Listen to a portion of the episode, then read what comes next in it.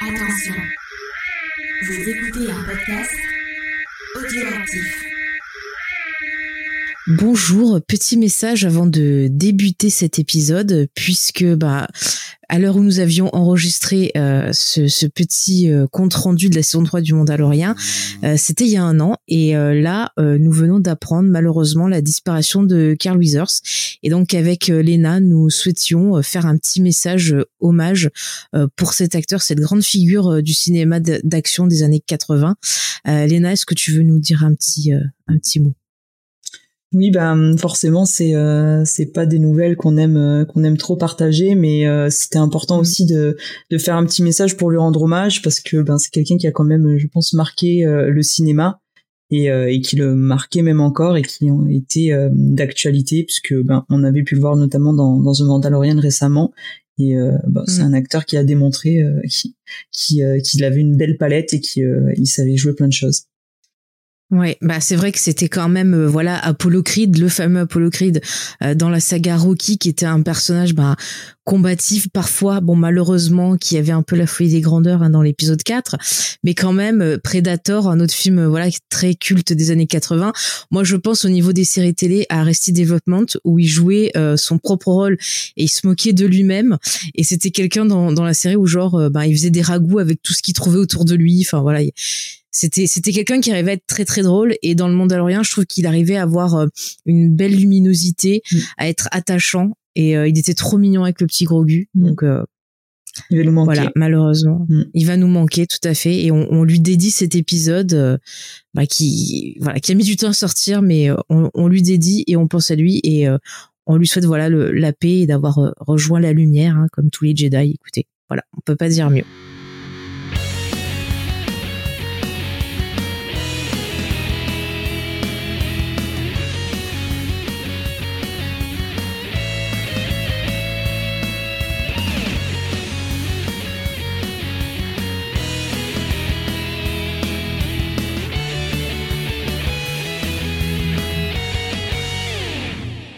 Bonjour à tous, euh, grands voyageurs, petites Jedi, euh, tout le monde qui aime Star Wars. On se retrouve ben, pour un nouveau recap du Mandalorian. Et oui, après quoi, allez, un an, deux ans, je sais plus comment on a eu d'attente, même un peu plus peut-être. Deux ans, non? Entre la saison 2 et la saison 3. Bon, en tout cas. Je sais pas exactement, mais c'était long. En tout cas, ouais, c'était long. On s'est tapé. Euh, ressenti, c'était long. De Boba Fett, euh, Obi-Wan Kenobi, c'était long. Mm. Voilà, bon, on a eu en dehors, c'était bien. Voilà, mais bon, on va essayer de vous faire le petit point un peu sur la saison 3. Et donc, euh, bah, quand il y a Star Wars, eh bah, quel est l'autre spécialiste à part moi? Eh ben, c'est Léna. Coucou Léna. Eh bien, coucou Faye, très contente euh, d'être avec toi pour un, bah, nouveau débrief de, ce, de cette saison de, de Mandalorian.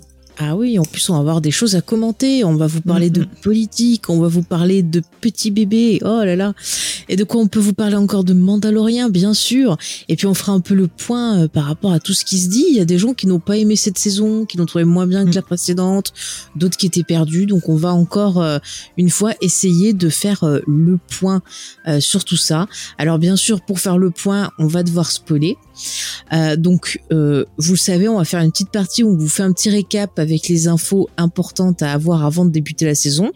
On vous donnera un avis rapide, mais vraiment très rapide, euh, sur ce qu'on a pensé de la saison sans spoiler. Et puis après, on y va à fond. Donc, bah, ayez quand même, voilà, essayez de voir quand même la saison avant de nous écouter. Ça serait dommage, bah, pourquoi pas de vous gâcher des petits moments. Euh, oui. Et puis si vous n'avez pas écouté ce qu'on avait fait avant, pour la saison 1, j'avais fait des petits récaps pour chaque épisode. Hmm. Et sur la saison 2, on avait fait un récap sur euh, la saison 2. Euh, je crois, il me semble, où on avait fait par arc, je sais plus. En tout cas, on avait fait des récaps. C'est tout sur le flux de Geek en série. Je vous mettrai ça en lien dans la description. Alors, Léna, est-ce que tu veux nous faire un petit previously dans The Mandalorian Mais que s'est-il donc passé Où on, où on en était avant de débuter cette saison? Donc euh, pour resituer un petit peu déjà un peu plus généralement euh, à nos auditeurs, donc on, on se mhm. souvient que bah, Mandalorian, euh, la série prend place après le retour du Jedi, donc on est sur cette période-là de, de l'histoire chronologique Star Wars, avec donc l'Empire qui était tombé et la victoire de Skywalker à l'époque. Et donc mhm. on avait pas mal de péripéties et à la fin de la saison 2, Donc on avait notre petit ami bah, Dinjarin et son petit gros goût, hein, son petit enfant, euh, qui arrivait au bout de leur épopée et donc euh, notre Mandalorien préféré se retrouvait à confier euh, ben, son petit protégé à Luke pour qu'il prenne en charge son enseignement. Voilà. Donc nous, enfin ceux qui ne regardent que Mandalorian, vous étiez arrêtés là-dessus. Mm. Et sauf qu'il y a eu, ben on a eu la surprise, hein, nous qui avons regardé euh, pour notre peut-être malheur, mais aussi un peu de plaisir, euh, The Book of Boba Fett, on a eu le plaisir de retrouver euh, ben Din Djarin, mais du coup pour ceux qui n'avaient pas vu la série, il manquait quelques quelques données, quelques cases. Bon, on Puisqu'au début de la saison il y a, il y a, il y a deux deux épisodes euh, où c'est vraiment que Mandalorian dans Boba Fett. Je crois que c'est vers les épisodes de la fin, c'est pas 5 6 et après euh, ouais, c'est on part 6, sur le 7, final. Ouais, 6 7 euh, et après on part sur le final et c'est vraiment voilà euh, une saison deux et demi en quelque sorte. Euh, c'est ça. Des épisodes un peu bonus. Donc qu'est-ce qui s'est passé dans ces épisodes Donc on retrouvait euh, Dinjarin dans ces épisodes. Donc on avait déjà un petit point un petit peu sur de rappel sur la signification toute la toute la symbolique du, du sabre noir mhm. et euh, donc euh, que euh, celui qui remporte le sabre noir le règne entre guillemets sur Mandalore, enfin ce qu'il en reste. Et euh, donc on avait Din qui faisait fondre parce qu'il avait récupéré euh, une lance en Beskar qui avait été offerte par Ahsoka et donc il la faisait fondre euh, grâce à l'armurière pour créer une petite côte de maille euh, pour un enfant. de maille la la plus chou du monde. en plus je trouve qu'elle ressemble à celle qu'a Frodo dans le Seigneur des Anneaux, tu sais, euh, mm, mm. en vitrine là, mais elle est magnifique cette côte de maille, hein, vraiment. Oui, bel ouvrage. C'est vrai. Et l'armurier, et il avouait alors qu'il avait euh, retiré euh, son casque, et donc l'armurier lui expliquait bah, qu'il n'était plus un Mandalorien parce qu'il avait retiré son casque, et que la seule manière ben, de, de regagner la cause, c'était de se baigner dans les eaux de, de Mandalore, sauf qu'à ce mm. moment-là, ben, pour tout le monde, euh, Mandalore était détruite, et n'était pas forcément accessible. C'est ça. Voilà. C'est ça. Et donc on avait Dean qui voulait aller retrouver le petit, le petit gros goût parce qu'il a parce qu'il lui avait euh, donc fait la côte de maille. Et donc il était et, euh, et, oui il lui manquait et donc on, on, les retrouvait sur une planète où euh, où donc il s'entraînait avec Luke, mais mhm. euh, voilà que notre ami Dean tombait sur Ahsoka, euh, qui lui disait non, euh, tu ne peux pas le voir parce que déjà qu'il est assez perturbé dans son entraînement, que tu lui manques beaucoup, te voir ça ne va pas arranger les choses. Et les Jedi doivent se couper de, de tous ses sentiments, et du coup Dean décidait de laisser bah, la côte de maille à Ahsoka. Ouais. Et Luke propos, voyez bien que ben, que son petit élève, euh, ben, il était un peu perturbé, il n'arrivait pas à totalement se concentrer, totalement à couper les ponts, et donc à la fin, il lui euh, laissait le choix mm. entre ben la côte de maille qui représentait hein, les Mandaloriens et Dinjarin, et de l'autre côté l'ancien sabre de Yoda qui représentait ben l'ordre Jedi et le fait de, ben, de, de renoncer à tout ça. Et hmm. donc, quel choix il avait fait, Faye, notre petite amie tout Eh bien, écoute, euh, déjà, j'ai envie de dire que c'était en plus euh, chouette parce qu'on avait Soka hmm. qui avait dit à Luc le consentement, mon gars, le consentement. Oui, c'était important. Parce que les Jedi, hmm. ils s'en foutent. Et Luc, là, il a écouté, mais bizarrement, plus tard, euh, pour son petit neveu, consentement trop. Ça, c'était un petit parallèle. Et j'avais bien aimé cette cérémonie parce que ça m'a rappelé un peu les trucs tibétains, tu sais, quand ils il cherchait à savoir en fait qui était le nouveau Dalai Lama. Il y a l'exemple qui est mm. montré dans l'excellent film de Martin Scorsese euh, Kundun, donc sur la, la, vie du Dalai Lama euh, actuel. Et en fait, cette cérémonie, c'est que le gosse, il doit, euh, il est face à plusieurs objets et il doit reconnaître quel objet appartenait avant au, précédent Dalai Lama. Et s'il choisit le bon objet, et eh ben donc il accède au rang de Dalai Lama. Et donc quand j'ai vu Luc qui sortait le, le, sabre de Yoda en disant ah, ça appartenait genre à mon maître, mm. je me suis dit tiens on va voir. Euh, je me suis dit si le, le parce qu'il y a eu cette tu sais cette théorie comme quoi euh, Grogu serait un clone de Yoda. Et là moi je m'étais dit si choisit le sabre, bah, c'est que peut-être c'est le clone et que donc il a la mémoire peut-être de Yoda. Et en fait voir que finalement il choisit la côte de maille parce qu'il aime le Mandalorien et que ben la voix de Jedi, ça a pas l'air d'être sa voix. Et eh ben, euh, j'ai trouvé ça super cool en fait, parce que bon après on va le voir, on va en parler dans la série, mais en tout cas il fait ce choix-là et il part vite retrouver son son papa d'adoption.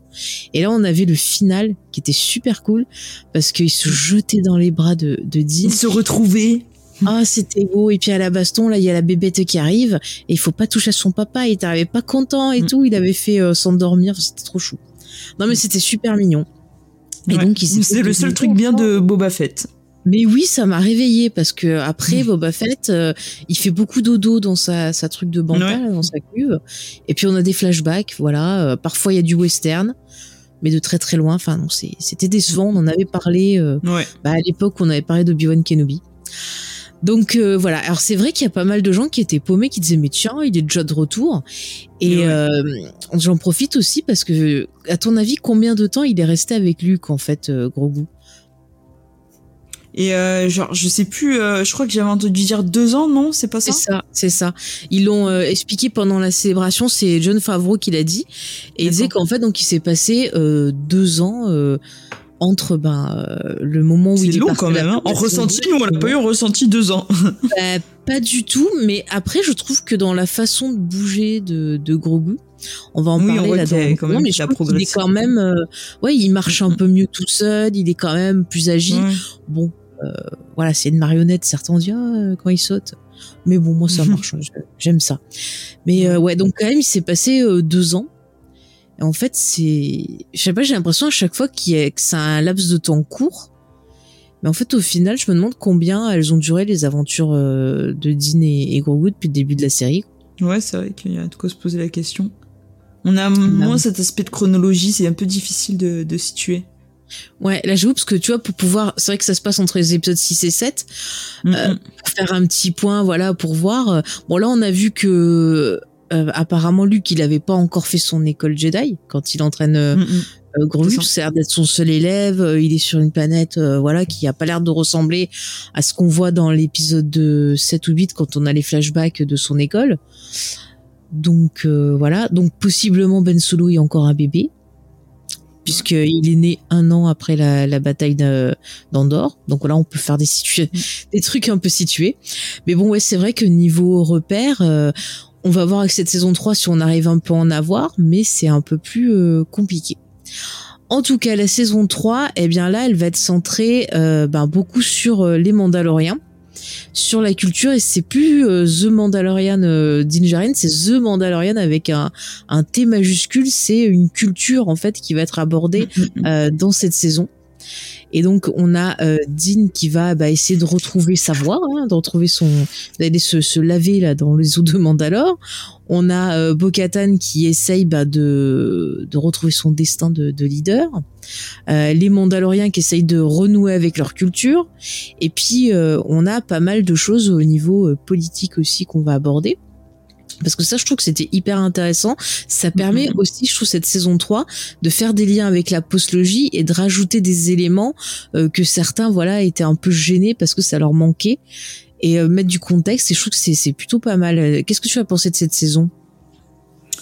Alors euh, globalement moi j'ai plutôt bien aimé cette saison. Mm-hmm. alors elle est pas parfaite pour moi. Je trouve que c'est dommage parce qu'il y a beaucoup de très bonnes idées, mais des fois, je trouve que les épisodes sont un peu trop courts et du coup, on n'a pas le temps de rentrer suffisamment en profondeur euh, dans certaines thématiques qui auraient mérité, je pense, un peu plus de développement.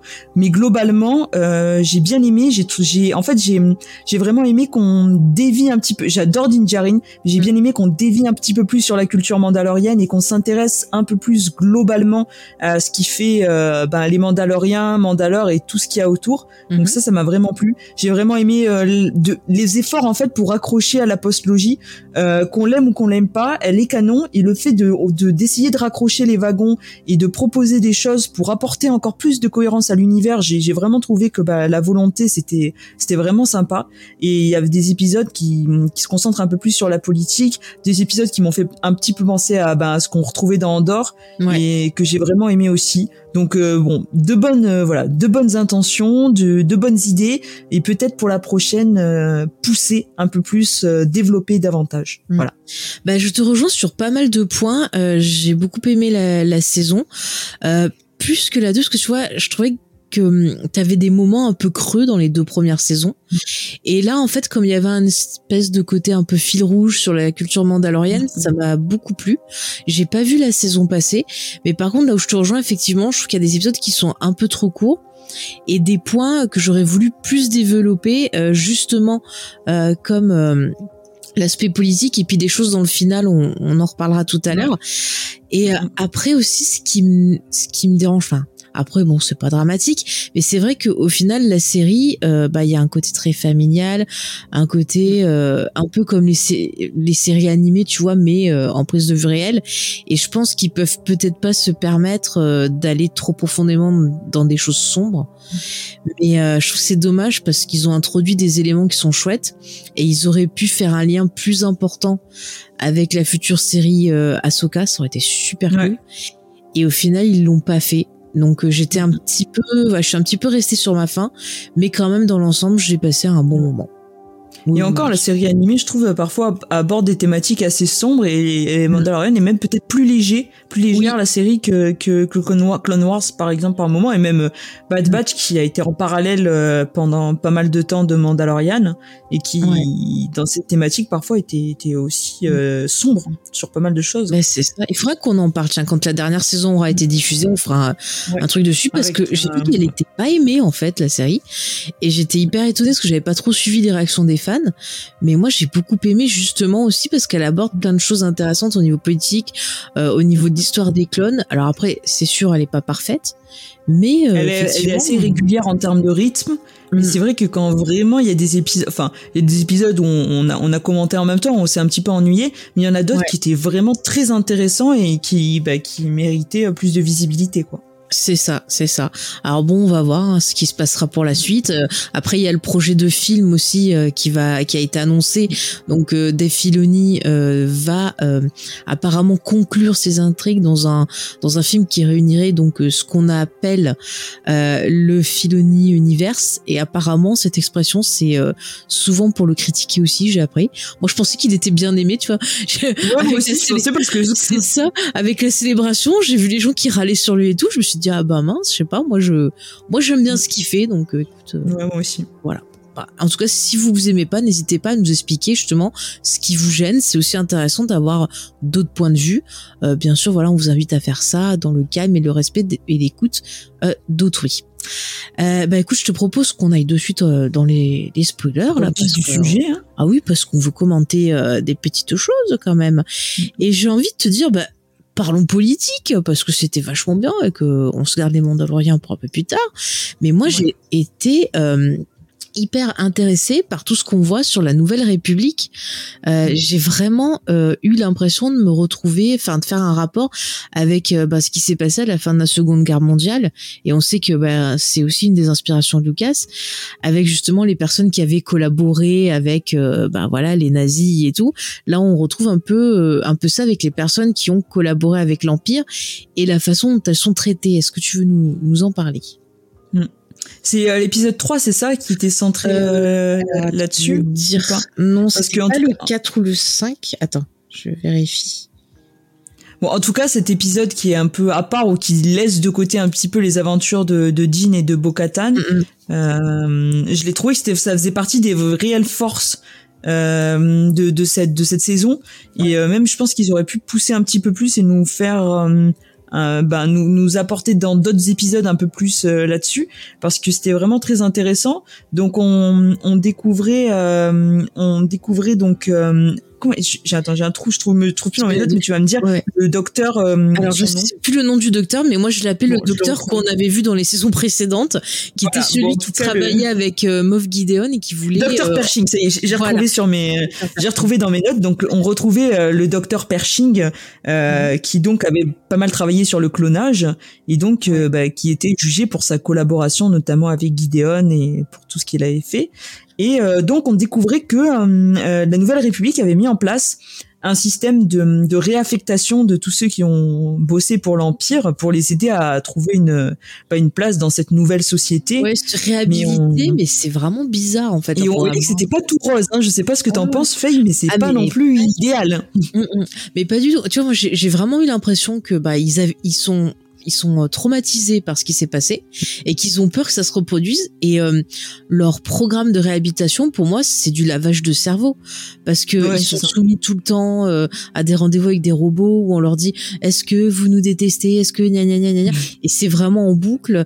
ils sont dans un quartier à part, on les oblige à porter un costume avec une marque pour qu'on les identifie bien. Enfin, c'est quand même euh, bah, je trouve que c'est quand même vachement sombre, alors qu'à côté, la République, elle, elle se présente euh, comme étant un truc d'écoute, un truc positif et tout. Puis on voit que bah c'est pas le cas. C'est quand même des gens qui ont peur et qui euh, et qui vont super loin dès qu'on dit ah l'empire, l'empire.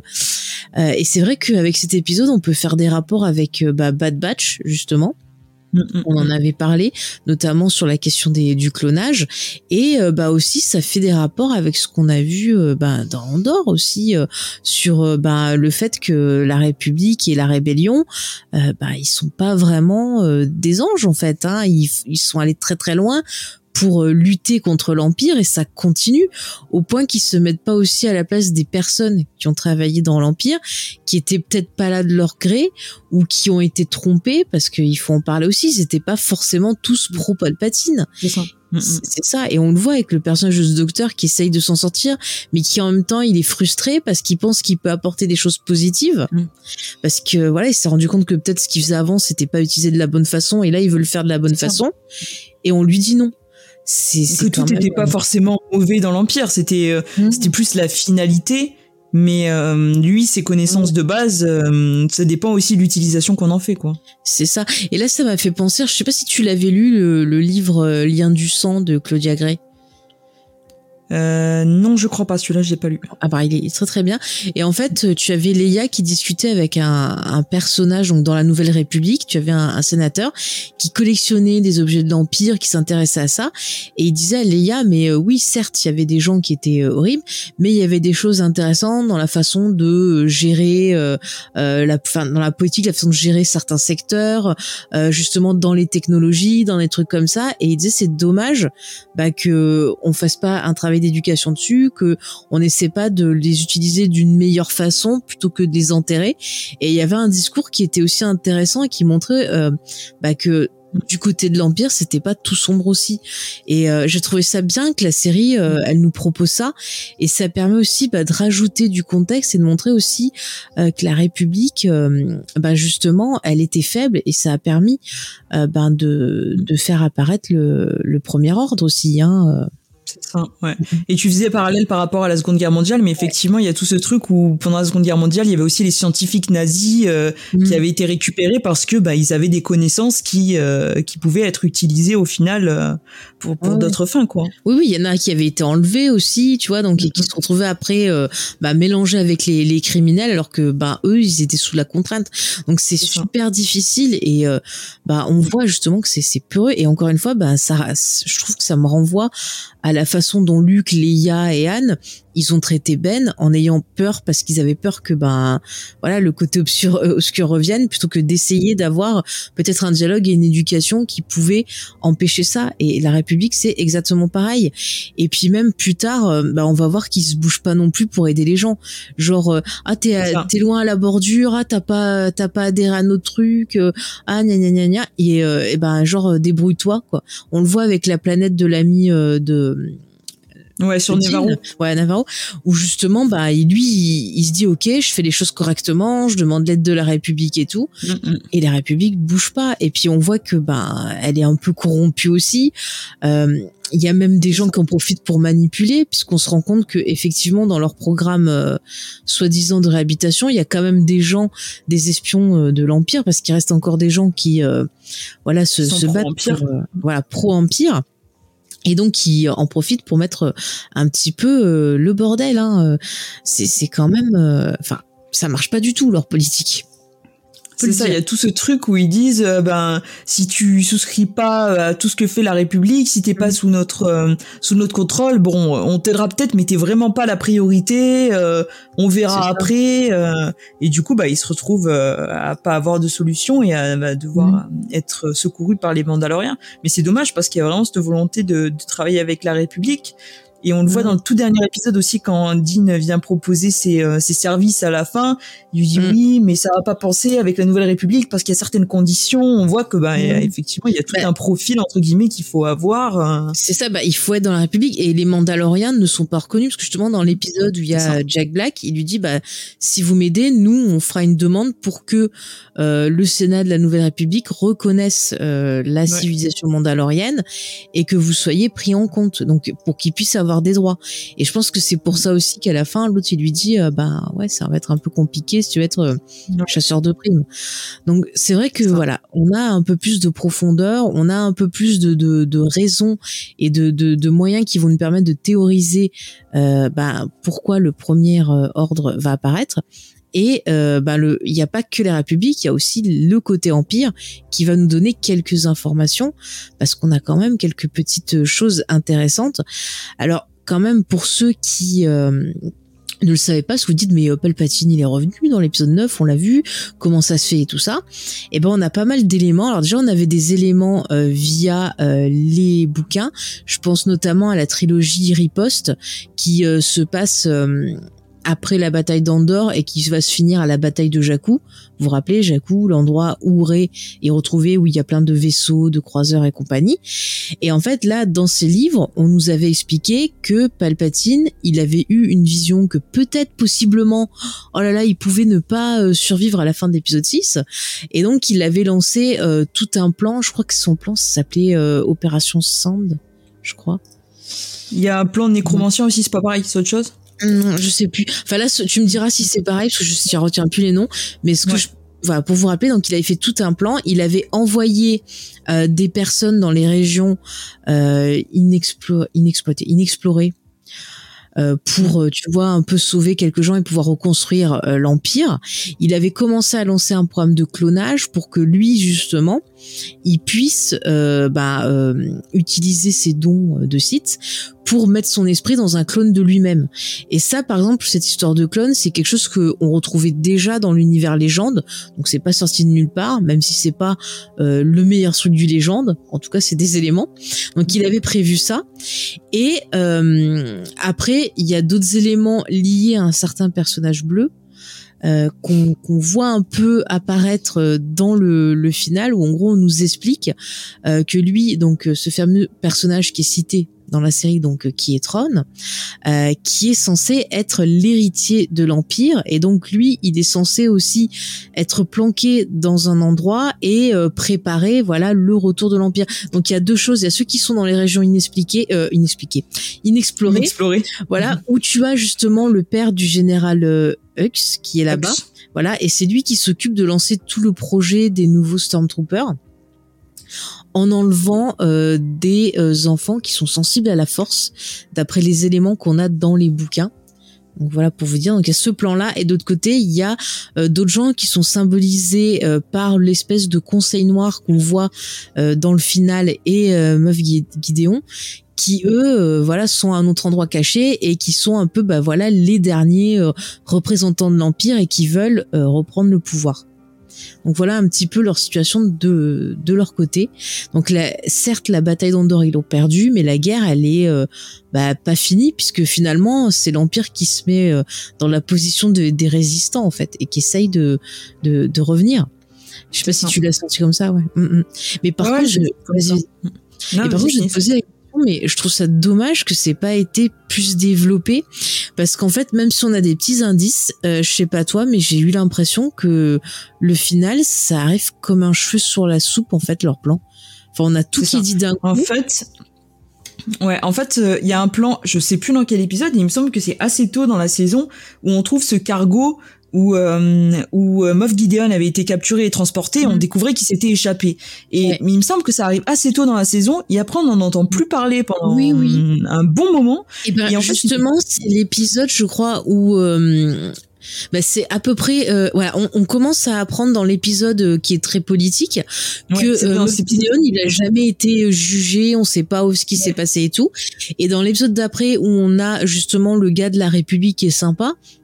Euh, quand il est dans son vaisseau, il trouve l'épave et il dit ah ben c'est bizarre, euh, il a été échappé, puis il y a du Beskar et tout. Et je me suis dit tiens, euh, il trouve du Beskar, ils vont peut-être faire croire que c'est les Mandaloriens qui l'ont fait échapper, mm. ça va faire des problèmes. Et c'est pas exploité. Pas du tout. Ouais, c'est dommage. Pas du tout. Et après, bah voilà, on arrive au final où euh, Moff Gideon, il, sort, il raconte sa vie. ouais, j'ai fait tel plan, j'ai fait ça et tout. Ça. Et on nous dit, bah en fait, depuis le début, Gideon, il était sur Mandalore et il était en train de construire sa petite base secrète. Il était en train de faire ses petites affaires euh, et euh, ses petites armées. de lui-même. Ouais, je pense que c'est quelque chose qui, euh, c'est ça, c'est quelque chose qu'ils auraient pu nous teaser, peut-être nous distiller un petit peu plus tout au fil de la saison comme un fil rouge en fait. Et mmh et ça manquait un petit peu. Alors c'est euh, c'était quand même intéressant puisque encore une fois dans ce conseil, on a un petit peu avec ce conseil et tout ce qu'on voit après sur les clones de Moff Gideon, on a tout cet aspect mm. un petit peu qui essaye de raccrocher avec la postologie en nous expliquant un petit peu bah, ce qui a pu se passer euh, concernant Palpatine. Donc je trouve que c'est super intéressant. On a l'évocation mm. de Tron aussi. On sent qu'on place un peu les billes par la suite, mais encore une fois c'est trop court et ça manque euh, ça manque de développement. Même le plan de Moff Gideon, en fait, on, on découvre ces clones comme ça euh, mm. On s'en débarrasse, il et après il fait juste euh, la tirade un petit peu du méchant. Euh, ah, vous avez détruit mes clones qui m'auraient apporté la seule chose qui me manquait, la force, et c'est tout. Et ça fait un peu hum, caricatural, tu vois. Je trouve qu'ils auraient pu mais un peu plus. C'est bizarre parce qu'on sait pas. C'est genre, est-ce que il essayait de peut-être trahir possiblement ce Conseil Noir et de se dire ah bah Tron il est toujours pas là, je peux peut-être prendre sa place et il faisait son plan avec ses clones pour intervenir. Ou est-ce qu'ils bossaient avec eux? On sait pas. Euh, le seul indice que ces clones nous montrent bah, c'est que la technologie elle a avancé et qu'apparemment euh, bah tu peux mettre la force dedans. Donc ça explique le retour de Palpatine. Pour mhm. ceux qui peut-être voilà connaîtraient pas la légende et euh, se demandent bah, comment il est revenu. Donc voilà ça apporte que ça mais c'est pas plus développé. Et puis aussi ce qui m'a gêné c'est le titre de certains épisodes. Alors parfois, tu as des titres qui vont te rappeler un peu euh, bah, le côté un peu religion. Il euh, y a des gens qui ont comparé ça avec l'histoire juive et donc qui comparaient en fait les Mandaloriens avec les Juifs et l'Exode. Donc je trouvais ça plutôt intéressant, mais il y a des titres comme euh, bah, l'avant-dernier épisode qui s'appelle The Spies au pluriel, donc les espions, mais au final mais ça veut rien dire. Qui étaient les espions euh, Enfin, je, je comprends pas. À la rigueur, si ça désigne euh, Moff Gideon et sa bande, bah ils auraient dû appeler ça les intrus. C'était plus logique, peut-être. Ouais, ouais, ça, c'est le, titre est pas du tout logique euh, par rapport à ça, c'est vrai. Non, la seule espionne qu'il y a, c'est la fille qui est sur euh, Coruscant et euh, voilà, et qui a, qui a, possiblement, je pense, zigouillé ou en tout cas réduit à l'état de légume le pauvre médecin. Mais sinon, je ne vois pas des. Il reçoit des messages de Moff Gideon un petit peu en pleine rue, hein. Oui, alors ça aussi. se cache pas beaucoup, comme c'est. Alors je veux bien que ce soit les bas-fonds de Coruscant, mais quand même. Euh... Si ça m'a fait penser à la scène dans Rogue One au début du film euh, quand t'as Andor qui est dans une rue et qui discute avec un informateur. C'était filmé pareil, sauf que euh, dans Rogue One, ben c'était un informateur, c'était caché dans la pénombre et tout. Là, c'est un putain de droïde. D'hologramme de Moff Gideon aussi parce qu'il est recherché. Mais c'est ça. Alors le mec, il est tellement narcissique qu'en plus de vouloir se battre qu'avec lui-même, euh, en plus il met des super trucs géants. Enfin.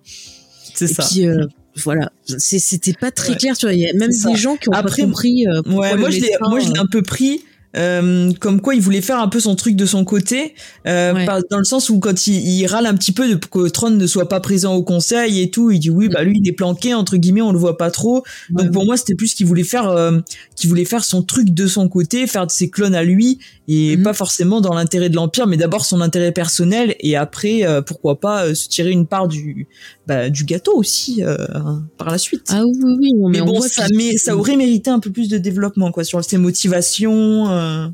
Ah oui, surtout, enfin, j'étais un petit, c'est ça qui m'a fait un petit goût de, de frustration parce que c'était, c'était intéressant et on n'a pas d'éléments. Et c'est vraiment dommage. Le, peu d'éléments qu'on a, oui, effectivement, ça apporte une fois de plus, euh, ben, des éléments pour euh, lier à la postlogie et ça permet encore une fois, ben, aux personnes qui n'ont pas euh, lu les romans de l'univers étendu et les comics d'avoir les éléments qui vous, qui vous manquaient. Mais c'est pas assez développé et, et je trouve ça hyper hyper dommage. Et vraiment, je me dis dans la saison 4 dans les films, je sais pas comment ils vont se débrouiller pour que ça fasse le lien avec la postologie parce que je pense qu'à un moment donné euh, faut que ça ça arrive mais là c'est c'est hyper dommage. En tout cas, on voit que bah l'ombre de l'empire, elle est toujours là que effectivement il y a ce côté un peu boogeyman parce que les gens sont toujours euh, effrayés par eux Et de l'autre côté, ben ils lâchent rien quoi. Ils arrivent pas à se dire bon, euh, on devrait peut-être faire autre chose. On a perdu, euh, ça marche Oui. pas. Non non, ils, ils lâchent rien. En tout cas, ils sont euh, voilà. Après, on voit qu'il y a vraiment des cas quand même hein, qui sont à fond. Hein. euh. Ouais. Tiens, petite info, euh, petit easter egg mignon pour les gens qui nous écoutent. Dans le, comme je l'ai dit, dans le, le Conseil Conseil. Noir, il y avait le père, euh, il y avait le père de, du général Hux, et en fait, il est joué par son frère. Mm. Euh, le frère donc de l'acteur, je ne sais plus comment il s'appelle, c'est Cleason. Et je, attends, le père c'est Alors. Brendan Cleason et le fils c'est, Brian. euh, Enfin, le frère, le frère, c'est Brian le frère c'est Brian, ouais, et l'autre c'est, Je sais pas. c'est pas plus, plus- j'ai noté que le frère. je sais plus. Ah, c'est des roues, voilà. Bon, écoutez, en tout cas, je trouve ça, je trouve ça sympa que ça soit resté en, en famille. Écoute, Et est-ce que dans ce conseil, il y aurait pas un personnage de rebelle aussi? Euh, oui, il y a, y a aussi un personnage euh, qui est copain avec Tron, justement, si c'est de celui que tu parles, qui est son bras droit. Alors, j'oublie toujours son nom. Si tu l'as, euh, pas Euh, pas, je sais pas comment ça se dit. C'est Pélaon, Pa- Paléon? Ouais, Pélaon? Pélaon, Pélaon, Péla- Moi, je dirais Pélaon, mais Pélaon. voilà. Bah, s'il y a des spécialistes en Voilà. linguistique euh, de Star Wars, Mm. n'hésitez pas. Vous nous faites un petit cours. Et ça, c'est un petit clin d'œil. hyper cool. Mm. Ah bah ça permet de lier avec la série euh, Ahsoka puisqu'on a vu dans le trailer que, que Tron serait là. Mm. et finalement euh, ce personnage donc de Pelaon il existe aussi avec lui dans l'univers légende. C'est son bras droit et on l'avait vu donc dans Rebels aussi euh, puisque on voyait Tron dans Rebels. Et c'est chouette. Moi ça m'a grave excité et je pensais vraiment qu'on allait voir euh, Ouais, moi, je suis un qu'on allait voir Tron tu vois qu'on aurait une Moi, scène je m'attendais vraiment une scène post-générique et j'étais déçue qu'il n'y en ait pas. Tu vois, Non, du tout. aussi. J'ai attendu jusqu'à la fin, j'étais là. Bah non, toujours pas. Mais ouais. Pas.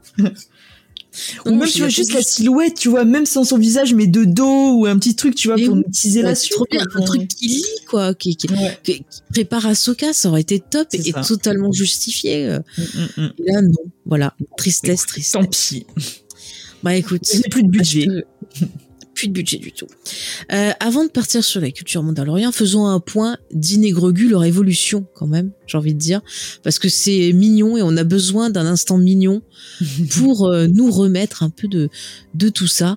Euh, bah d'ailleurs, je, je trouve qu'ils ont un parcours intéressant. Les gens ils se plaignaient en disant oui, on voit pas trop et tout, mais je trouve qu'on voit une belle évolution sur les deux personnages euh, parce que alors euh, Djarin, alors on apprend déjà que Dean c'est son nom de famille. Ouais. Moi, je pensais que c'était son prénom. À Oui, ce moins qu'il donne son prénom à fils. Ce qui, pour moi, est pas forcément logique parce que lui, c'est Din Djarin. Et alors que tu vois, euh, Bo-Katan, c'est Bo-Katan. Bo-Katan, C'est pas Kryze, Bo-Katan, tu vois. Donc, euh, Ouais, bah, je c'est- sais pas. Je, je comprends alors, pas c'est pas son nom de famille, mais c'est une sorte de préfixe euh, qu'ils mettent, je sais pas. Je... Je sais pas. Ou alors, euh, quand c'est ton premier-né, tu lui donnes ton prénom. Et vu qu'il adopte et que c'est son premier gosse, bah, il s'appelle Dean Junior Grogu. Peut-être. Je sais pas. Je ne sais pas. C'est- C'était bizarre.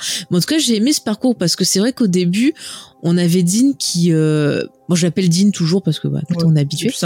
Euh, Monsieur Dean, donc, il était, il était assez partagé entre le fait de, oui, je, je l'aime bien, mais en même temps, euh, je suis un mandalorien. euh, tu vois, il essaie, il essaie de pas être trop familier. Et là, je trouve qu'il y a des moments tendres entre eux. Mm. Enfin, vraiment, on sent le côté paternel. Ouais, on sent pas vraiment attaché. Il y a, il y a vraiment un côté trop mignon du. On sent le, le papa gâteau un petit peu, euh, même dans l'épisode. euh, je crois que c'est le deuxième où il y a, où ils vont Mm. euh, bah, retrouver tous les Mandaloriens. Et il y a tout ce petit truc où Grogu doit affronter un autre apprenti Mandalorien. Il lui dit "Vas-y, tu peux le Ouais. faire et tout." On voit qu'il encourage, il est derrière lui. on voit qu'il a vraiment un lien, un lien fort Oui. avec lui. Et puis il lui fait un peu plus confiance, il voit ses capacités. Et puis ce que j'aime aussi, tu vois, c'est qu'il lui dit pas genre réfrène ton côté Jedi. Il Mm. lui dit je sais que t'as plein de capacités, mais n'aie pas peur de les utiliser. euh, Vas-y à fond. Donc je trouve ça chouette qu'il euh, qu'il vraiment il l'accepte totalement. Et puis je trouve que le personnage il s'ouvre un peu plus. Avant il était très euh, renfrogné. Et que ce soit avec Dean ou même avec Bo-Katan, je trouve Ouais. qu'il y a un peu plus de ouais de connexion. Alors moi moi je suis désolée, je les ship, j'ai trop envie qu'ils finissent avec Bo-Katan. D'ailleurs, je trouve que Bo-Katan, elle a un côté euh, très maternel avec Grogu Oui, ça c'est vrai. parce qu'elle lui elle lui dit tout le temps ah t'as vu c'est ton père, il est fier de toi. Ah c'est super machin. Elle le prend sur ses genoux. euh, Enfin, je elle parle beaucoup avec lui. Enfin, j'ai trouvé qu'il y avait un côté petite famille qui se construit Ouais. et c'était c'était super mignon. Donc je sais pas ce que ça va donner par la suite. Mais bon, pourquoi pas. Ouais, cas, après, moi, je me suis, moi je me suis un peu énervé dans le final euh, quand il se fait attaquer par les euh, par les gardes prétoriens et tout et qu'il était enfermé. Et moi je m'énervais j'étais là mais mais quelle idée d'emmener un enfant à la guerre c'est n'importe quoi. J'arrêtais pas d'engueuler euh, Dean dans la télé. Je lui dis s'il lui arrive quelque chose ce sera de ta faute mais ils étaient ils étaient super touchants au final en fait moi c'est ah, vraiment la touche mignonne et humoristique de cette série euh, qui me mm. en fait tu vois des fois euh, quand je regardais la série je disais ah ça scénaristiquement c'est un peu c'est un peu plus faible ou j'aurais fait autrement mais vraiment ce côté euh, dès qu'il y avait euh, cette relation entre les deux bah ça m'attendrissait. Je disais bon ah, je m'en fous c'est pas grave c'est trop je mignon. passe un bon moment ils sont mignons c'est le principal. Mais je trouve que c'est beaucoup mieux géré cette saison là il y a vraiment plus un côté vraiment on fonctionne ensemble tandem. Et il y a cette bonne idée à un moment où ils récupèrent donc le, le qu'on a vu dans la saison précédente. Et en fait, ça devient euh, euh, Grogu qui le pilote et ça lui permet de s'exprimer aussi. Et ça met des moments de comédie qui sont super drôles. Et on voit que ben on dirait limite un ado quoi, où il appuie sur son bouton qui fait non non non non euh, oui oui oui. Enfin, c'est super mignon. Quand il sort direct, il prend à manger. Mais il a vraiment une passion pour la bouffe, ce, gamin.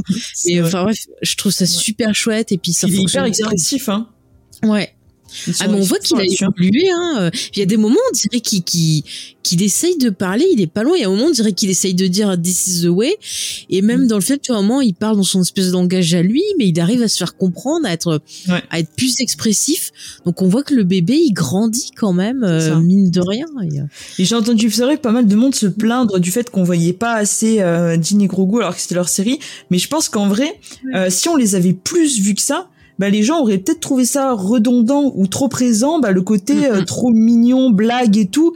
Finalement, je trouve que c'est pas si mal dosé et euh, c'est souvent ce qu'on avait reproché sur les saisons précédentes que ce soit juste tous les deux qui partaient en balade et au final, ben je trouve que là c'était mieux dosé. Alors certes, ils mm. sont pas au centre, mais à chaque fois qu'ils sont là, ils sont pertinents, ils apportent quelque chose et euh, du coup pour moi, c'était un c'était plutôt équilibré dans ce sens-là.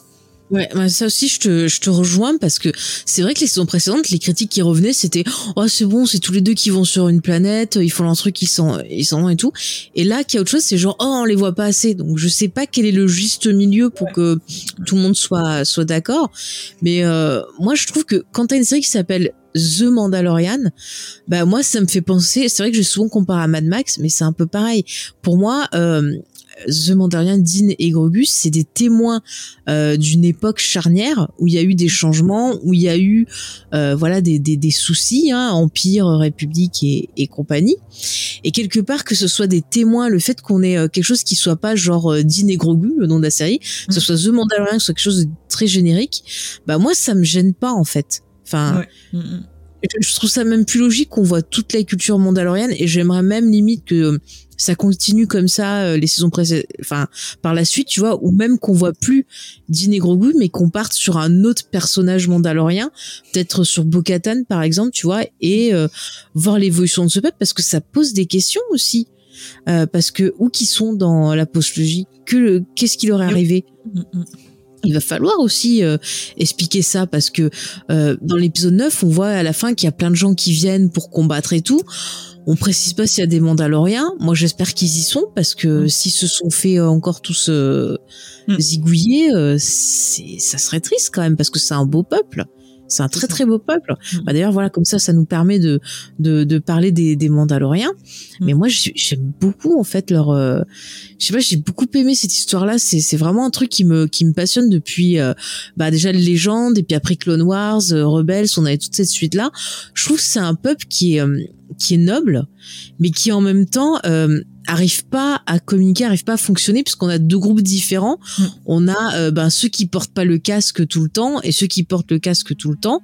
Euh, je sais pas si vous vous rappelez, euh, je vous avais expliqué ça un peu dans les épisodes précédents sur l'histoire de Mandalorian, c'est qu'à un moment on avait une division sur la planète et on avait les fameux euh, qui étaient très très intégrés, qui étaient très très très euh, sur le, le, le, code précis voilà des, des Mandaloriens. Et on avait des gens un peu plus ouverts qui étaient représentés par la sœur de Bo-Katan donc qui était la duchesse Satine euh, qui elle était plus pour euh, voilà un côté un peu plus ouvert pour le côté un peu plus paix Euh, et vraiment, elle choisissait la violence en dernier recours, alors que d'autre côté, les autres étaient plus portés sur la violence. Et euh, on voit que bah ils avaient des problèmes pour s'entendre et euh, des problèmes pour se réunifier. Et là, la série nous le dit, c'est un peu ça qui a fait que bah voilà, il y a eu la purge de Mandalore. Donc c'est assez assez compliqué. Et en plus, pendant la guerre de Clone Wars, à un moment, il y avait notre ami Darth Maul qui euh, avait, euh, enfin, s'était emparé du pouvoir mm. et qui avait mis un peu le, le bordel et qui dirigeait les Death Watch. Et d'ailleurs, euh, il y a un peu un hommage à ça parce que l'armure de Gideon, elle a des petites cornes sur le. Je fais des gestes, mais vous le voyez pas. Elle a des petits cornes sur la tête et c'est un hommage aux armures portées par les Mandaloriens qui bossaient avec Darth Maul. Donc, on voit que ça les a marqués quand même encore profondément et euh, ben ce Gideon, on sait pas en fait d'où il vient, s'il était dans les empires ou si peut-être possiblement c'était un Mandalorien ou s'il a travaillé avec Darth Maul, mais c'est assez intéressant de voir qu'il fait une fixation euh, sur ce, cette période-là en fait. C'est ça. Et euh, non, je trouve que ce qui est intéressant, c'est que hum, alors on nous montre la culture mandalorienne et hum, il y a tout n'est pas hum, on sent que tout n'est pas tout blanc enfin même si ce sont des héros il y a aussi un petit côté anti-héros et c'est ils sont pas tous parfaits. Et je trouve que notamment représenté bah, par l'armurière et par Paz Visla on a ce côté un petit peu plus encore descendant euh, de la mm. Death Watch qui est un peu plus extrême un petit peu plus intégriste. On sent qu'il y a un côté un peu plus sectaire euh, qui viennent d'eux et qui nous montrent bah, les, les, dérives potentielles, même si là, bon, ils sont globalement assez positifs et tout le monde aide euh, à, à former un groupe. On sent mm. que eux, s'il y a un côté qui doit un peu plus basculer et être un peu plus extrême, ça viendra potentiellement d'eux. L'armurière, je pense qu'on peut en parler. C'est un personnage qui nous fait assez ambivalent quand même. on peut se poser la question de ses motivations et si elle est vraiment euh, ouverte ou si elle est vraiment du côté des gentils entre guillemets et s'il n'y a mm. pas une, bah, une double une double euh, personnalité un double discours, quoi, un double mm. discours mm. mais moi je me suis demandé si elle voulait pas un peu récupérer euh, le leadership. Et j'étais hyper étonnée finalement que ce soit elle qui encourage euh, Bo-Katan euh, à réunir les deux. Mais en même temps je trouve que Bo-Katan c'est super intéressant tout son parcours parce que elle au tout départ quand on la voit dans Clone Wars elle est chez les extrêmes c'est ça. Et puis à un moment donné, elle comprend que ben non, c'est pas bon. Et là, en fait, dans la série, au début, euh, elle va se retrouver, elle aussi, un peu purifiée, et donc elle va se retrouver à réadopter euh, justement euh, ben, le port du casque et se reconnecter en fait avec sa culture et notamment le le mythosaure. Donc le mythosaure, en fait, c'est une créature qui a sur Mandalore et qui représente un peu, on va dire, le début le début de leur culture, puisque justement le premier Mandalorien était devenu roi de Mandalore, je crois, en, en trucidant euh, la créature. Euh, c'est un peu compliqué toute histoire. Euh, je, je vous renvoie un peu. on a des, des, des, éléments un peu dans, dans Clone Wars et compagnie. Sinon, tiens, j'en profite parce qu'en ce moment, je, je regarde un petit peu. je vous conseille la, la chaîne Side Mall parce qu'il fait des petites vidéos qui s'appellent Star Wars Info sur tout le lore euh, de, Star Wars, donc que ce soit pour le légende ou le canon. Et il a fait une vidéo justement sur l'histoire des Mandaloriens qui est assez intéressante. Donc si vous êtes perdu, n'hésitez pas à aller voir cette euh, chaîne-là parce que c'est plutôt bien documenté et bien raconté. Donc j'en profite. Ça sera beaucoup plus simple que si je vous raconte. Mais donc, euh, ouais, Bokatan, on voit que c'est quelqu'un qui a été... on a l'impression qu'elle retrouve la foi. Mm. Je sais pas si tu l'as senti comme ça aussi. Ça, on sent que c'est quelqu'un qui a quand même vécu des choses assez dures. Hein. On, pense à la purge de Mandalore, on pense à tout ce qu'elle a traversé, à la perte de sa sœur, à beaucoup de choses. C'est ça, à mm. beaucoup de choses. Et au final, c'est un personnage qui a beaucoup évolué et qui aujourd'hui peut-être arrive à faire un petit peu la paix avec cette culture qui parfois lui a fait du mal d'une certaine manière. Mm. Oui, je suis d'accord. Et puis, je pense aussi qu'elle a touché les gens parce que quand ils ont vu que finalement elle essayait de comprendre leur point de vue, bah eux ça les a peut-être permis de s'ouvrir un peu et d'accepter de se dire ok euh, peut-être que euh, on vit pas notre culture mandarienne de la même façon mais au final on peut quand même travailler ensemble et le fait que bah euh, elle nous ait pas attaqué et qu'au contraire elle essaie de nous comprendre je me dis c'est peut-être elle qui a réussi justement à réunir pas par le sabre mais par ses actes. Et on le voit dans la série euh, elle, elle petit à petit, tu vois, elle va faire des actions qui fait que elle va être euh, respectée par mm. euh, les côté. On le voit à un moment de suite euh, quand il y a un enfant qui se fait enlever, ben euh, elle propose, elle dit voilà, moi je vous dis ça, ça, ça, on peut le ramener, alors que ben euh, d'autres l'auraient laissé tomber le gosse, elle non. avec avec Dean, ils vont le récupérer et ça va faire que justement celui qui était un peu extrémiste, j'ai oublié son son nom. Pas euh, voilà, passe Visla, merci. Euh, bah finalement, il va dire bah non, euh, ils sont cool, ils ont sauvé mon gosse et tout, et il ira même jusqu'à se, se, sacrifier pour eux. D'ailleurs, c'était une belle scène. Hein, ça m'a ça m'a fait penser à la mort de Boromir. Je l'ai comparé un peu. Je me suis dit c'est beau. Euh, non non, mais je trouve qu'elle a vraiment c'est une enfin je sais pas, elle a une certaine autorité. Je trouve que limite tu vois au travers elle, on voit un peu. Euh, parfois, elle me fait penser à Leia quoi. Elle a une, espèce de noblesse, euh, une autorité naturelle. Euh, on voit aussi qu'elle est dans le fait de genre voilà je combats mais je combats intelligemment parce que mon but c'est pas de de faire tuer les gens c'est que on arrive à récupérer ce qui nous a été volé et qu'on retrouve euh, bah, notre chez nous c'est ça mais c'est fou en fait tu vois on voit aussi que que ce soit l'empire et peut-être possiblement la république il y a quand même une peur de ce peuple, une peur que ce peuple revienne. Et ça aussi, tu vois, je me demande ce que ça peut donner par la suite, c'est-à-dire est-ce que la République euh, va peut-être les attaquer ou autre en disant bah ouais, on n'est pas très content que vous reveniez sur votre planète. Donc c'est ouais. je sais pas trop comment ça va être développé par la suite, mais en tout cas c'était euh, c'était vraiment euh, bien, je trouve, d'axer la, la saison là-dessus et, et de nous aider un petit peu à aller plus loin que juste mhm. euh, le voyage de Dean et, et, Grogu et de voir un petit peu plus bah, cette culture qui est au final euh, assez riche, qui est pas exemple de défauts, mais nous montrer aussi tous les pans. Et, euh, et au final, bah, ça donne très envie de bah, d'explorer encore plus ce qu'ils vont faire par la suite et comment est-ce qu'ils vont reconstruire un peu tout ça, quoi. Mm. Et puis ça amène aussi bah, cette thématique de la famille qu'on a évoquée avec Dean et Grogu. Il y a aussi le fait de chercher bah, sa famille, sa culture aussi par là. Et euh, bah, j'ai trouvé ça super émouvant et c'est un beau parcours aussi quand tu vois ces personnes qui reviennent sur le planète, qui allument la forge à la fin. Bah, c'est vrai qu'encore une fois, j'ai refait des comparaisons avec le Seigneur des Anneaux parce que j'ai pensé à la fin tu vois quand t'as euh, Aragorn qui retourne sur le, trône et que t'as tout le, le, Gondor qui le célèbre et tout je trouve que la scène euh, à la fin à la forge. Là, elle avait cette cette ampleur-là, ce lyrisme. J'ai trouvé ça super émouvant.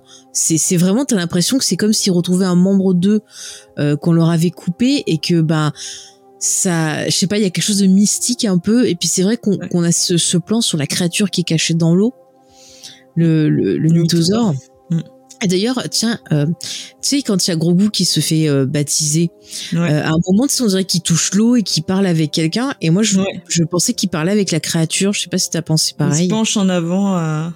Hmm. Ouais, je me demande ce que ça peut dire pour la suite. Si c'est genre, tu vas revenir ou ou qui lui dit, je veux être mandalorien. Ouais. En tout cas, cette scène était vraiment très touchante, j'ai trouvé. Ouais, bah ouais, c'est vrai cette scène de, du baptême encore une fois, ça annonce le renouveau de la culture, la jeunesse qui euh, bah, qui est le futur, qui va peut-être apporter quelque chose de nouveau aussi à Mandalorien. Enfin à Mandalore, c'est bien aussi de faire évoluer la culture. Et finalement, je me dis les Mandaloriens, peut-être ils arrivent à faire ce que les Jedi ils ont encore pas réussi à faire. Puisqu'on voit Luke il essaye de remettre leur Jedi et il s'y prend encore mal parce que finalement il refait les mêmes erreurs qu'ont fait les autres avant alors que lui voilà alors que lui-même après dans l'épisode 8 tu vois qu'il a compris que ben c'était pas du tout ce qu'il fallait faire. Et enfin il n'arrive pas donc euh, moi j'espère que Rey par exemple qui est le, le, futur de, des Jedi elle va peut-être arriver à créer quelque chose de nouveau. Donc on peut faire aussi un, un, parallèle avec le projet de film qui a été annoncé pourquoi pas hein, euh. mais c'est vrai que c'est euh, ouais je trouve ça super touchant de dire voilà on vous transmet notre culture on l'a retrouvée on vous la transmet c'est important. Et tu peux même faire un, un, point avec tu vois aux États-Unis quand on voit au niveau société, tout ce qu'il y a eu avec les Afro-Américains, avec certaines personnes qui se sentent, euh, bah, qui, qui savent plus en fait d'où ils viennent, euh, quelle est euh, leur culture, quelle est leur histoire, et à quel point en fait l'histoire elle est importante parce que c'est en apprenant son histoire qu'on s'améliore et qu'on peut faire mieux. Et, et, tu vois, et parallèle à ça, dans la série, qu'est-ce qu'on a? On a cette, encore une fois, je reviens sur la Nouvelle République, qui finalement n'a pas appris de son histoire et est en train de refaire les mêmes erreurs. C'est vraiment. C'est assez cyclique au final. Ouais, ouais. On peut même faire, tu vois, un rapport avec la planète des singes. Et oui, oui, oui, parce que dans la planète des singes, tu vois, euh, t'as le personnage de César, surtout dans la, la dernière trilogie, qui dit que euh, ensemble, les singes sont forts et qu'il faut pas que les singes doivent pas se tuer entre eux parce que sinon ils vont jamais survivre. Et les Mandaloriens, c'est ce qu'ils font, c'est-à-dire que tu commences avec euh, ben, des gens qui sont dispatchés où c'est genre ouais, euh, je te parle, je te parle et tout, mais on bosse pas en équipe et finalement ils bossent en équipe. Tiens, on peut même faire un lien avec Lost. Life Together, Die Alone. Et ben c'est ça. On a ça là. On a un beau discours. On les Mandaloriens, c'est ça. Ils ont compris euh, ce que le reste de l'univers a pas compris. Donc ça. potentiellement, ils sont une force qui n'est pas négligeable. Et encore une fois, bah, quand on voit ça, on peut se dire, mais qu'est-ce qui va se passer là par rapport à la postlogie Où ils sont? On, on les veut là, il faut, faut nous les ramener. Et j'espère vraiment, tu vois, que s'ils font la- le projet de suite euh, avec euh, Ray, on aura peut-être des Mandaloriens. J'aimerais bien. Enfin, ça serait Ouais, cool. bah à voir ce, qui, ce Mm. que ça va donner par la suite. Ah mais je serais super triste si les Mandaloriens ils disparaissent. hein, franchement, euh, Ouais. Je serais mé- méga méga triste. Euh, Est-ce que tu vois des points euh, sur les Mandaloriens dont on n'a pas euh, discuté? Je réfléchis. Bah, écoute, je regarde, Je mais regarde dans mes notes qu'on aussi. a fait qu'on a fait un petit peu le tour de, de mes notes. Ouais. C'est vrai que cette saison-là, comme c'est assez court, qu'il y a que 8 épisodes, Ouais. On Et, et que c'est des épisodes qui sont assez courts aussi, donc au final. euh, Ouais, au final, vous voyez, on fait un bilan, on voit que tout est connecté. Mais Ouais. c'est vrai qu'encore une fois, bah, ça nous a permis euh, bah, de vous parler un peu euh, bah, de ce qui nous a pas plu, pas plu. Enfin, non, excusez, je recommence. Ça nous a permis de parler de ce qui nous a plu et pas plu. On va y arriver. Euh, mais c'est vrai que le final, euh, tu vois, on peut, on peut parler du final. ouais, Moi, j'ai, j'ai adoré la première partie du final que j'ai trouvé épique. Euh, vraiment, j'avais les poils qui s'hérissaient. Il y avait des chouettes scènes de baston.